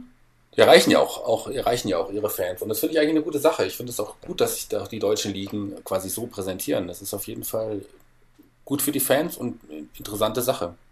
Eben, und vor allem, man muss ja auch mal sagen, also jeder hat mal klein angefangen. Wenn man sich heute die alten ähm, Shotgun-Folgen von WXW anschaut, wo er Christian auch gerne wieder drüber lacht, wenn er, wenn er erzählt hier, äh, weißt du eigentlich, wir haben hier die, äh, die Moderationsgeschichten haben wir hier vor der Raufasertapete gemacht und der, unser Spot war eigentlich hier eine Ikea-Lampe. So in etwa.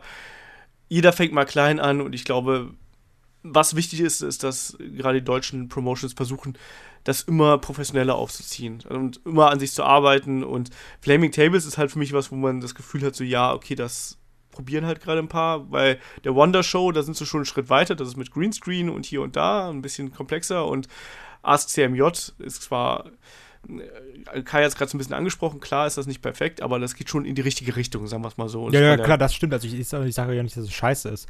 Es ist einfach nur, dass ich es einfach äh, schwierig finde, weil die Audioqualität ja. verbesser, verbesserbar ist. Ja. Aber ich, ja, bin, ich nee, höre Christian sehr gerne zu, wenn er redet. Also ich mag Christians das, Stimme und ich mag die Art und Weise, wie er redet einfach. Ich höre ihm sehr gerne zu. ich war auch immer ein großer Fan von der äh, Pro Wrestling Anderswelt damals, von dem Podcast. Und der hat zwar auch eine schlechte Tonqualität gehabt, aber ich habe die Geschichten, die da Taz und äh, Christian erzählt haben, ich habe mich da weggeschmissen einfach. Und das, das, Christian kann man gut zuhören, wenn er über Wrestling redet. Um es mal so zu sagen. Das ist richtig, das kann man auf jeden Fall. Und ich war auch ein Fan von Pro Wrestling Anderswelt. Das war quasi mein erster Wrestling-Podcast, den ich so wirklich längere Zeit gehört habe. Und über die, über diese Pro Wrestling Anderswelt bin ich auch darauf gekommen, die WXW nach Fulda zu holen. Christian hatte damals äh, gefragt, gibt es denn nicht irgendwie Lokalveranstalter, die das machen wollen? Und so bin ich quasi auch in den WXW-Zirkus reingekommen, erstmal über den, über einen Podcast. Okay. Ja, also ich bin ein bisschen schade, ich finde es ein bisschen schade, dass man die, äh, die Podcasts jetzt nicht mehr irgendwo abrufen kann. Das ist ein bisschen ärgerlich, aber naja. Ähm, lass mal weitermachen hier. Äh, Friendbubble85 fragt via Twitter: Könnt ihr allgemein mal über die Rolle der Referees sprechen? Gab es da Veränderungen im Laufe der Zeit? ja, mal so ganz grob äh, äh, formuliert, es gab natürlich auch mal verschiedene Referees und verschiedene Referee-Charaktere. Also, wenn man so in die frühen 90er zurückblickt, da gab es ja dann äh, Leute wie einen äh, äh, Joey Morella zum Beispiel, weil ich mir jetzt nicht komplett tue, vertue, warte, warte, oder verschmeiße ich jetzt durcheinander. Aber es gab auf jeden Fall einen Earl Hebner, der, äh, der, der, äh, der energischste Referee war, der auch die Wrestler angegangen hat. Ähm, wie hieß dieser andere Referee, der war nochmal, der notorisch blind war? Das habe ich nur äh, bei, aus dem frühen 90er WWE-Programm. Wer war das nochmal? Ja, Kai, was hast du denn noch zum, zum Thema Referees beizutragen? Hast du das Gefühl, dass die Referees verändert haben? Also bei mir ist es halt so, dass ich das Gefühl habe, dass zumindest in den letzten Jahren versucht man halt eben Referees mehr wie im Sport einzusetzen. Sprich, Referees dürfen auch mal Fehler machen. Referees dürfen auch mal, sind da auch dazu angehalten worden, dass sie zum Beispiel Three Counts durchzählen äh, an bestimmten Stellen. Äh, wie siehst denn du das? Das ist ja die Frage, wie er das meint. Meint er jetzt quasi die Rolle des Referees als, was ist der Referee für ein Charakter oder was macht er? Weil, also so an sich ist er erstmal der Koordinator teilweise, wenn Leute am Boden liegen oder der, der dir halt damals die Rasierklinge zugesteckt hat oder halt heutzutage der, der deinen Auer irgendwie untersucht das und das Match schon anhält. Aber an sich ist halt ähm, Referee, also ich, ich, ich merke das auch, jetzt gerade bei diesem Tour of Five Live-Kram, wenn ich hat man es gemerkt, dass sie häufiger versuchen, ähm, wie du schon gesagt hast, dass es eher so nach, nach Sport aussieht. Dann werden halt mal irgendwie die, die äh, Kämpfer abgetastet, so dass der auch irgendwie keine Waffen oder irgendwie oder irgendwelche anderen Sachen dabei hat in seinen, in seinen, äh, in seinem, in seinen Knieschutz oder sowas. Mhm. Also das ist quasi dieses, sie versuchen halt trotzdem mit den Referees auch ein bisschen diesen, diesen Realismus aufrechtzuerhalten und auch irgendwie, dass dann mal der zweite Referee da ist oder auch, dass quasi bei einem Rumble dann ist irgendwie an jeder Seite ein Referee, damit auch auf keinen Fall was entgeht. Aber trotzdem dieses, der Referee macht halt auch Fehler. So wie ja. wir es dann irgendwie jetzt bei einem AJ Styles und Kevin Owens oder sowas sehen zum Beispiel ja, man hat schon das Gefühl, dass man eben da so ein bisschen mehr den Sport simulieren möchte und dass man die Referees da so ein bisschen mehr äh, reinbringen möchte. Äh, grundsätzlich hast du natürlich recht. Ich meine, ein Referee hat nicht nur die eigentliche ähm, Aufgabe hier zu zählen oder sonst irgendwas, oder der hat eben beim Wrestling auch, dem kommen zusätzliche Aufgaben bei, du hast es gerade erwähnt, ne? Verletzungen, ähm, der hat ja auch immer einen Knopf immer heutzutage, also sprich, die kriegen da auch teilweise noch äh, äh Matchergebnisse spontan übermittelt und solche Geschichten, also das den kommt da schon ja, es ist aber so. Die, die, die, geben dann quasi die, das, was in der Gorilla-Position entschieden wird, geben die dann quasi an die Wrestler im Ring weiter und solche Sachen. Ja, also das äh, gehört auf jeden Fall damit auch dazu. Ähm, lass mal weitermachen hier. Der Michael äh, Walter fragt via YouTube. Ähm, ich höre mir jetzt seit einigen Monaten äh, euren Podcast an und finde ihn durchaus interessant. Danke dafür, auch wenn wir nicht nur durchaus interessant sind, sondern ziemlich, hoffe ich doch. Ähm, er fragt sich aber, ähm, ob ähm, man sich nicht den Spaß nimmt, wenn man ein Match zu sehr analysiert. Ähm, sollte man äh, sich quasi, wenn wir jetzt in unseren Reviews darüber sprechen, sollte man sich ein Event nicht zweimal anschauen, also einmal unbedarft und beim zweiten Mal im Analysemodus. Kai, wenn umgekehrt. du ja, wenn, ich wollte gerade fragen, wenn du, ähm, wenn wir eine Review anstehen haben, ähm, wie gehst du da vor? Also ich finde schon, äh, das habe ich dir auch schon gesagt, ich finde schon, dass du teilweise zu analytisch rangehst.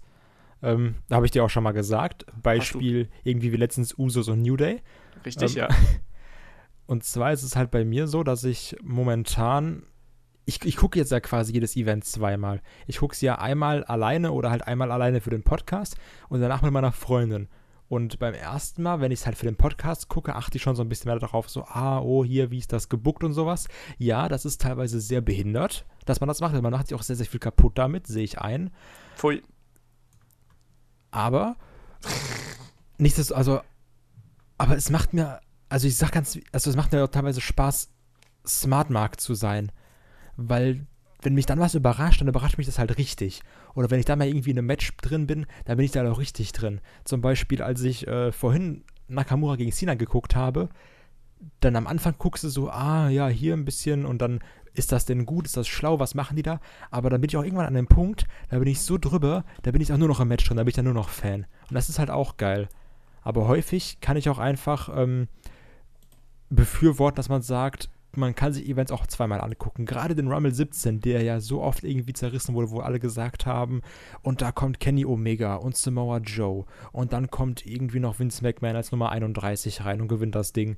Äh, wo wir alle irgendwie ein bisschen enttäuscht waren. Aber als ich dann ein zweites, drittes Mal geguckt habe, habe ich gemerkt, okay, der hat trotzdem eigentlich sehr, sehr viel Spaß gemacht. Mhm. Ähm, ich gehe die Sachen immer ein bisschen anders an. Also ich schaue sie mir tatsächlich meistens nur einmal an. Also außer es sind halt wirklich ganz besonders wichtige Matches, dann gucke ich mir auch ein zweites Mal an. Ähm, aber ich schaue mir das auch erstmal unbedarft an. Und zwar bei diesem ersten Durchlauf quasi. Und danach denke ich darüber nach. Und dann fallen mir erstmal so Sachen auf. Und äh, dann mache ich mir Notizen halt dazu. Also so, so verarbeitet mein Gehirn das dann in irgendeiner Form. Aber es ist jetzt nicht so, als ob ich ähm, also ich weiß nicht, ob ich das jetzt überanalysiere. Ich habe zum Beispiel diese New Day und Usos Geschichte, ich glaube, das hängt mir jetzt gerade so ein bisschen hier hinterher, aber ich, ja. da habe ich einfach nur, nee, aber da habe ich nur aufwerfen wollen, was man halt eben auch über diesen Kampf denken kann. Also ich fand ihn trotzdem unterhaltsam. Und es war auch der Kampf, wo ich gesagt habe, so ja, äh, der hat mir Spaß gemacht. Ne? Aber äh, klar, im Idealfall hat man eben dann genug Zeit, um äh, sich das zweimal anzuschauen. Andererseits, man muss sich auch nicht jeden Kampf zweimal anschauen, um die Quintessenz daraus ja, zu filtern. Ähm, was ich aber wirklich gemerkt habe, ist, dass dass wir oder auch gerade ich bei dem AJ Kevin Owens Match einfach krass überanalysiert habe. Das hast du letztes Mal ja auch gesagt, in genau. diesem Begriff zu bleiben, dass ich mir das selber auch dann irgendwie im Nachhinein ein bisschen kaputt gemacht habe, weil ich gesagt habe so, warum der Ref Bump, was hat das für einen Sinn gemacht, warum war der jetzt da und im Endeffekt war es so, ja gut, er war halt da. Ja. Ja, Shaggy, übergeben wir dich einfach mal oder hast du auch irgendwas dazu? Überanalysierst du auch die Matches? Ähm, nein, ich überanalysiere und analysiere die Matches eigentlich gar nicht. Ich schaue mir das einmal an in der Regel und freue mich und das reicht mir. Ja, dann machen wir weiter hier. Äh, der Burger fragt via YouTube, äh, was sagt ihr zu den Gerüchten über einen möglichen Shake-up, äh, bei dem auch Athleten zu SmackDown geschüttelt, zu NXT geschüttelt werden könnten? Oder stimmt doch das Gerücht des, der bezüglichen Entlassungswelle, spielt doch mal ein bisschen Fantasy-Booking. Also sprich, wer könnte da aus dem Main-Roster nach NXT geschüttelt werden, wann, wie und überhaupt? Shaggy, was kannst du dir vorstellen, was passiert da? Ich bin mir nicht sicher, ob es jetzt schon wieder zu einem Shake-up kommen wird. Das werden wir sehen. Nach, nach dem Sam Wenn, dann wird es ja nach dem SummerSlam sein. Ähm, ja, wäre doch interessant, aber ist aktuell auch noch nicht, finde ich, wirklich nicht notwendig. Würde vielleicht SmackDown ein bisschen gut tun, wenn sie da wieder mal ein paar namhaftere Leute bekommen. Aber so wirklich notwendig ist es nicht. Und zum Thema Entlassungswelle, ähm, das, die hatten wir dieses Jahr ja noch gar nicht. Und aufgrund der ganzen Einsparungen, die die WR momentan irgendwie hat, könnte es ein paar Leute treffen. Das kann ich mir schon auch eher vorstellen, dass das kommen wird. Und Wen denn? Wes auch hoffentlich nicht äh, Aiden English. das glaube ich nicht. Der ist ja gerade on a roll. Ja. Ähm, ich liegt mir fern, da jetzt Leute, Leuten eine Entlassung zu wünschen. Also ich würde da jetzt eigentlich keinen Namen nennen wollen, von dem ich hoffe, dass er entlassen wird. Okay. Das hoffe ich für keinen, ganz ehrlich. Aber wir können gerne, nachdem ihr diese beiden Fragen schon beantwortet habt, noch ein bisschen Fantasy Booking spielen und ein paar Namen verschieben. Aber beantwortet ihr erstmal diese beiden Fragen. ähm, ich hab, ich hab, wir haben so eine ähnliche Frage haben wir beim letzten Mal schon gestellt bekommen. Also ich glaube auch, dass wir noch nicht unbedingt einen Shake-up brauchen, aber ich glaube, dass ähm, nach dem SummerSlam trotzdem da ein paar äh, Leute von, ähm, von NXT hochrücken werden. Also ich glaube, dass ähm, ich kann mir vorstellen, dass die Authors of Pain hochrücken. Ich könnte mir vorstellen, dass, oder ich bin mir relativ sicher, dass Asuka hochrücken wird. Und ich könnte mir genauso gut vorstellen, dass jemand wie ein Apollo Crews wieder runtergeht. Ich könnte mir sogar vorstellen, dass ein Ty Dillinger wieder runtergeht, weil man mit dem aktuell nichts anzufangen weiß. Ähm, und äh, ja, vielleicht auch die Ascension wieder zurück. Ich weiß es nicht. Also, äh, Kai, wie siehst du das? Ja, also ich, ich habe ja letztes Mal schon gesagt, dass ich es halt irgendwie schade finde. Also was heißt schade, aber es ist ja immer ein bisschen blöd, wenn du deinen Call-Up bekommst. Ich habe ja diesen Enzo Amore-Vergleich gebracht, wo dann irgendwie da unter Tränen sagen so, boah, danke, danke, danke und dann auf einmal werden sie doch wieder runtergeschickt. Ist halt irgendwie schade, aber ich glaube auch, dass es manchen Leuten irgendwie besser tun würde. Und ich glaube auch ganz ehrlich, dass manche Charaktere dazu gemacht sind, nur bei NXT zu funktionieren. Mhm. Ähm, zum Beispiel, also ich weiß, also, weil die, die Ascension, die war ja eigentlich auch Ascension-mäßig over bei NXT. Ja, auf jeden und Fall. ist halt auch immer die Frage, wie sehr liegt es am Booking und wie sehr liegt es am Gimmick. Ich glaube auch die Wort Villains, die hätten niemals over sein können bei in den Main-Shows, weil das einfach Ja. ein zu komisches Gimmick ist. Das, da gibt es halt auch wieder Leute wie Ty Dillinger oder sowas, der mit seinem Gimmick, weil es halt so simpel ist, mit diesem Ten-Chant, so ein Potenzial hat einfach, weil das, das hat einfach so ein Yes-Chant-Potenzial, da wird dann aber einfach äh, dieses besagte Potenzial nicht genutzt. Mhm. Oder wäre es irgendwie schade, so einen wieder runterzuschicken, obwohl es ihm vielleicht sogar besser tun würde. Aber ihr schickt so viele Leute runter und das Roster ist doch eh so klein. Das heißt, wir müssen aber ganz viele Leute hochschicken. Asuka ist auf jeden Ich Fall ein Name, ja- von dem ich, ja genau, Asuka ist ein Name, von dem ich auch glaube, dass sie sicherlich nach dem SummerSlam hochkommen wird. Auch die Authors of Pain sind meiner Meinung nach und wären auch eine Bereicherung für das Hauptroster. So wie sie Fall. sind. Ja, Dann aber lass zu uns mal. SmackDown. Ja, Sanity la- lass uns, werden auch hochkommen. ja, aber das glaube ich noch nicht.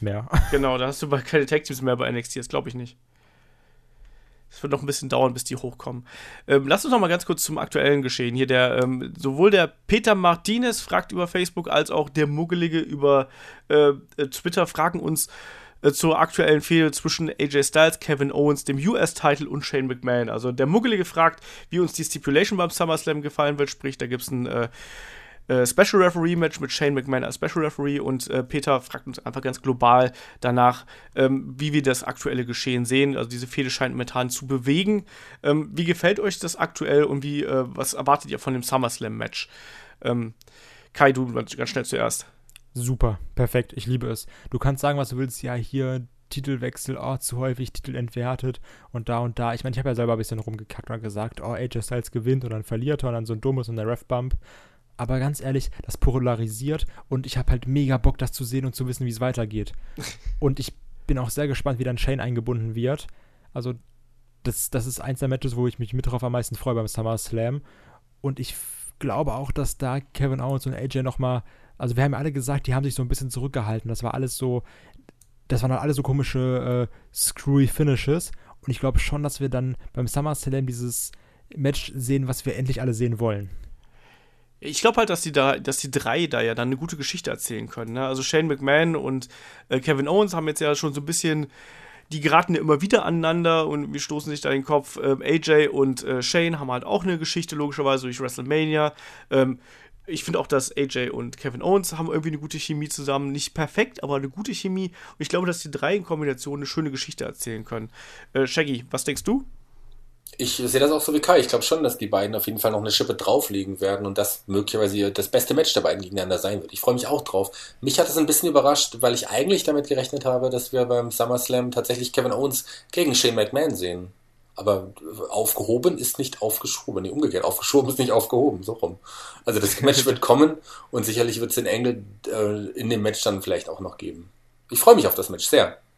Ja, das stimmt. Machen wir noch, machen wir noch zwei äh, äh, schnelle. Ähm, äh, der Yannick fragt via Facebook: Findet ihr auch, dass bei Raw gerade Leute wie Finn Bella total verschwendet werden? Der hat sich da auch ein bisschen darüber aufgeregt, dass der gute Finn gegen so jemanden wie äh, Elias Sampson äh, da. Ohne. Gi- was? Stimmt, jetzt heißt er nur Elias. äh, dass er da die Gitarre über den Kopf gekriegt hat und sich mit dem darum ärgern muss. Ähm, Findet ihr, dass äh, Finn Bella aktuell verschwendet wird? Ich finde es nicht, weil ich finde, den muss man auch erstmal nochmal wieder so ein bisschen aufbauen nach der langen Verletzungspause. Man muss erstmal gucken, wo der seinen Platz hat. Das Titelgeschehen ist für mich aktuell voll mit den ganzen großen Jungs und da passt er gerade nicht rein. Deswegen finde ich das Programm jetzt auch mit Bray Wyatt eigentlich so ganz angemessen. Äh, Shaggy, du zuerst? Verschwendet? Ich glaube ne, gar nicht. Ich glaube nicht, dass er geparkt wird, sondern ich glaube, man will erstmal austesten, wie, äh, wie das jetzt ist, ob er jetzt lange ohne Verletzung durchstehen kann. Und so ein Programm mit Elias hat Elias sicherlich gut getan, der übrigens auch ein sehr talentierter Mann ist. Ich sehe den auch gerne. Sehr unterhaltsam. Und die Fehde Finn Balor gegen Bray Wyatt, die sie jetzt andeutet, beim Film, also mit dem Match beim, beim SummerSlam wohl, äh, finde ich schon jetzt interessanter als Bray Wyatts Fehde gegen Seth Rollins. Oder Bray Wyatts Fehde gegen Wendy Orton. Also ich glaube, dass die beiden auch ähm, ein spannendes Match auf die Beine stellen können.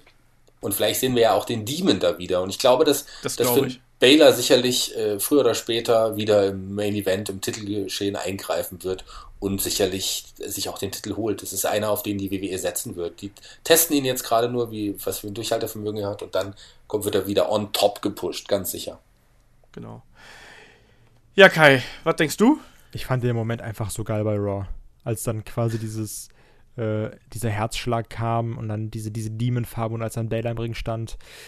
das, das hat Potenzial, definitiv. Also, äh, Bray Wyatt-Fäden sind ja immer ein bisschen kritisch, aber bis jetzt gefällt mir das erstmal mit Wyatt und Baylor sehr, sehr gut. Ich hoffe, das geht auch weiter so in die Richtung. Und da wird nicht gesagt, ich bin der Demon King und ich komme dann, sondern dass das immer noch so ein bisschen, das WWE diesmal ein bisschen diesen Mythos beibehält, den dieses Gimmick mit sich, mit sich bringt. Ja. Ich hoffe, ja, wir werden es sehen, aber ich denke auch, dass das eigentlich eine ganz gute Fehde äh, werden könnte und ähm, ich finde auch, dass, dass sie vom, von der Art her eigentlich ganz gut zusammen funktionieren, auch mit dem Demon. Vielleicht kann man da ein bisschen was, Okkultes draus machen. Ähm, der Peter Nakamura fragt via Facebook, äh, wen wollt ihr als nächstes als WWE oder Universal Champion sehen? Der Peter hätte gerne Braun Strowman bei Raw und AJ Styles bei SmackDown. Unterschreibt ihr das, Kai? Äh, Braun Strowman, ja, definitiv. Und Nakamura oder AJ okay. bei SmackDown. Ich glaube ja, dass Nakamura gewinnt und Baron Corbin eincasht für den Heal-Moment. Ja, das ist, da geht es auch gerade äh, drum. Also das, dieses Gerücht geht ja gerade rum. Äh, Shaggy, wie siehst, wie siehst du das? Welch, wen willst du als Champion sehen? Ich würde natürlich auch gern Shinsuke als, als Champion sehen, aber ich glaube, dass tatsächlich vielleicht ähm, Baron Corbin kurz bevor Shinsuke den Titel gewinnen wird, ähm, eincashen wird schon. Und so das Match beendet wird. Das wäre auch ganz spannend. Und dann okay, haben wir Shinsuke als, als Jäger. Und bei, auch spannend bei War hätte ich auch gern Brown oder Samoa Joe als Champion. Ach, verdammt. ich wollte auch Samoa Joe sagen. Ich finde Samoa Joe äh, fände ich auch spannend, aber ich glaube eher, dass es Braun werden könnte. Andererseits, ob das so passt, ich weiß es auch nicht. Aber ich schließe mich da äh, dem Peter an. Ich finde auch AJ nochmal äh, ziemlich spannend, aber ich glaube eher, dass wir da äh, auch einen guten Herrn äh, na, wie heißt er, Corbin ganz oben mitmischen äh, sehen werden. Ähm, der Tobi fragt noch ganz letzte, letzte Frage, also nach dem Motto, er hat jetzt die, die Card gelesen, also mit Randy Orton gegen Rusev und auch hier äh, AJ gegen Owens nochmal und so weiter und so fort. Er findet die Card ein bisschen underwhelming für den SummerSlam. Äh, wie seht ihr das denn? Kai, bist du hyped für den SummerSlam? Ich finde die Card bis jetzt mega. Also klar, du, ja, Randy Orton gegen Rusev und so brauchst du jetzt nicht zwingend. Aber AJ finde ich mega. Ich habe auch ganz ehrlich Bock auf das WWE-Titelmatch, also halt Shinsuke gegen äh, Jinder Mahal. Weil das, also wer hätte gedacht, dass wer hätte vor drei Jahren mal gedacht, dass Shinsuke Nakamura gegen Jinder Mahal um den WWE-Titel beim SummerSlam kämpft. Das, das ist, ist einfach an sich geil genug. Ähm, und also jetzt mal ganz ehrlich, allein dieses Fatal Four-Way-Match wird ein Grund einzuschalten. Ja. Und äh, dann noch Ambrose und Rollins um die Tag-Team-Titel höchstwahrscheinlich. Auch fantastisch. Also, Tobi, komm, ne? Das, das, das klären wir nochmal. äh, Shaggy, wie siehst du das? Hast du Bock Klar, auf den SummerSlam? Ich habe total Bock auf den SummerSlam. Klar sind da ein paar Matches dabei, die wir auch schon gesehen haben, aber es sind auch ein paar Matches, die wir noch nicht gesehen haben. Und selbst die anderen werden, ich glaube, das wird ein, ein top-Großereignis. Und ich habe vor drei Jahren tatsächlich schon gedacht, dass wir Shinsuke Nakamura irgendwann um den WWE-Titel kämpfen sehen. Ja, aber, nicht Jinder Mahal. Nee, das genau. habe ich tatsächlich nicht gedacht. Das glaube ich immer noch nicht. Das hat sich ja, ich bin doch so ein bisschen zwiegespalten, was ich bin auch so ein bisschen zwiegespalten, was die Karte angeht. Also ich habe äh, auch heute Morgen gelesen, ich war einen Tag unterwegs und habe mir da auch gedacht, so ja, hm, so richtig riesig klingt das jetzt noch nicht, aber ich glaube halt schon, dass man aus den Fäden, die man da hat, das Maximale rausholen kann. Und ähm, damit schließe ich dann auch äh, die Podcast-Runde, weil äh, die Zeit drängt ein bisschen und der Kai muss ins Bett. Wir nehmen ja, den Podcast hier schon. Machen. Genau, der Kai, der Kai ist auch noch klein. Machen. Genau, und deswegen würde ich sagen, äh, beschließen wir den Podcast. Wir haben noch jede Menge Fragen übrig, die nehmen wir einfach in den nächsten Podcast mit rein, äh, weil es beginnen ja auch jetzt schon die SummerSlam-Wochen eigentlich und nächste Woche geht es dann mit dem ersten Thema los. Das wird eine Art Ranking werden. Habe ich mir heute aus ausgedacht. Ich bin mal gespannt, wie das wird. Ähm, es geht dann um die besten SummerSlam-Performer. Sprich, da sprechen wir durch, wer hat die besten Leistungen gebracht, wer hat die besten äh, Matches abgeliefert, vielleicht auch wer hat die schlechtesten Matches abgeliefert, die kuriosesten Auftritte gehabt. Da werden wir einfach mal so ein bisschen noch die, äh, die Cards des, der SummerSlams beleuchten, nachdem wir letzten Jahr ja die besten SummerSlam-Momente aufgeschrieben haben. Wenn wir jetzt mal auf die Wrestler im Spezifischen eingehen, äh, da werden wir mal sehen, wer sich da hier zusammenfindet. Ich bin auf jeden Fall mit dabei und äh, da kriegen wir schon eine gute Mannschaft zusammen, denke ich mal, und äh, freuen, machen uns da ein bisschen Lust auf den SummerSlam. Und bis dahin würde ich sagen, äh, danke Shaggy und danke äh, Kai für äh, ganz viel Zeit, auch äh, zu später Stunde, während draußen es schon dunkel ist. Und äh, damit würde ich sagen, machen wir hier einen Deckel drauf. Ausgabe 110 ist im Sack. Ich sage, wir hören uns nächste Woche zum Wochenende wieder. Mach's gut, bis dahin. Tschüss. Ciao. Tschüss.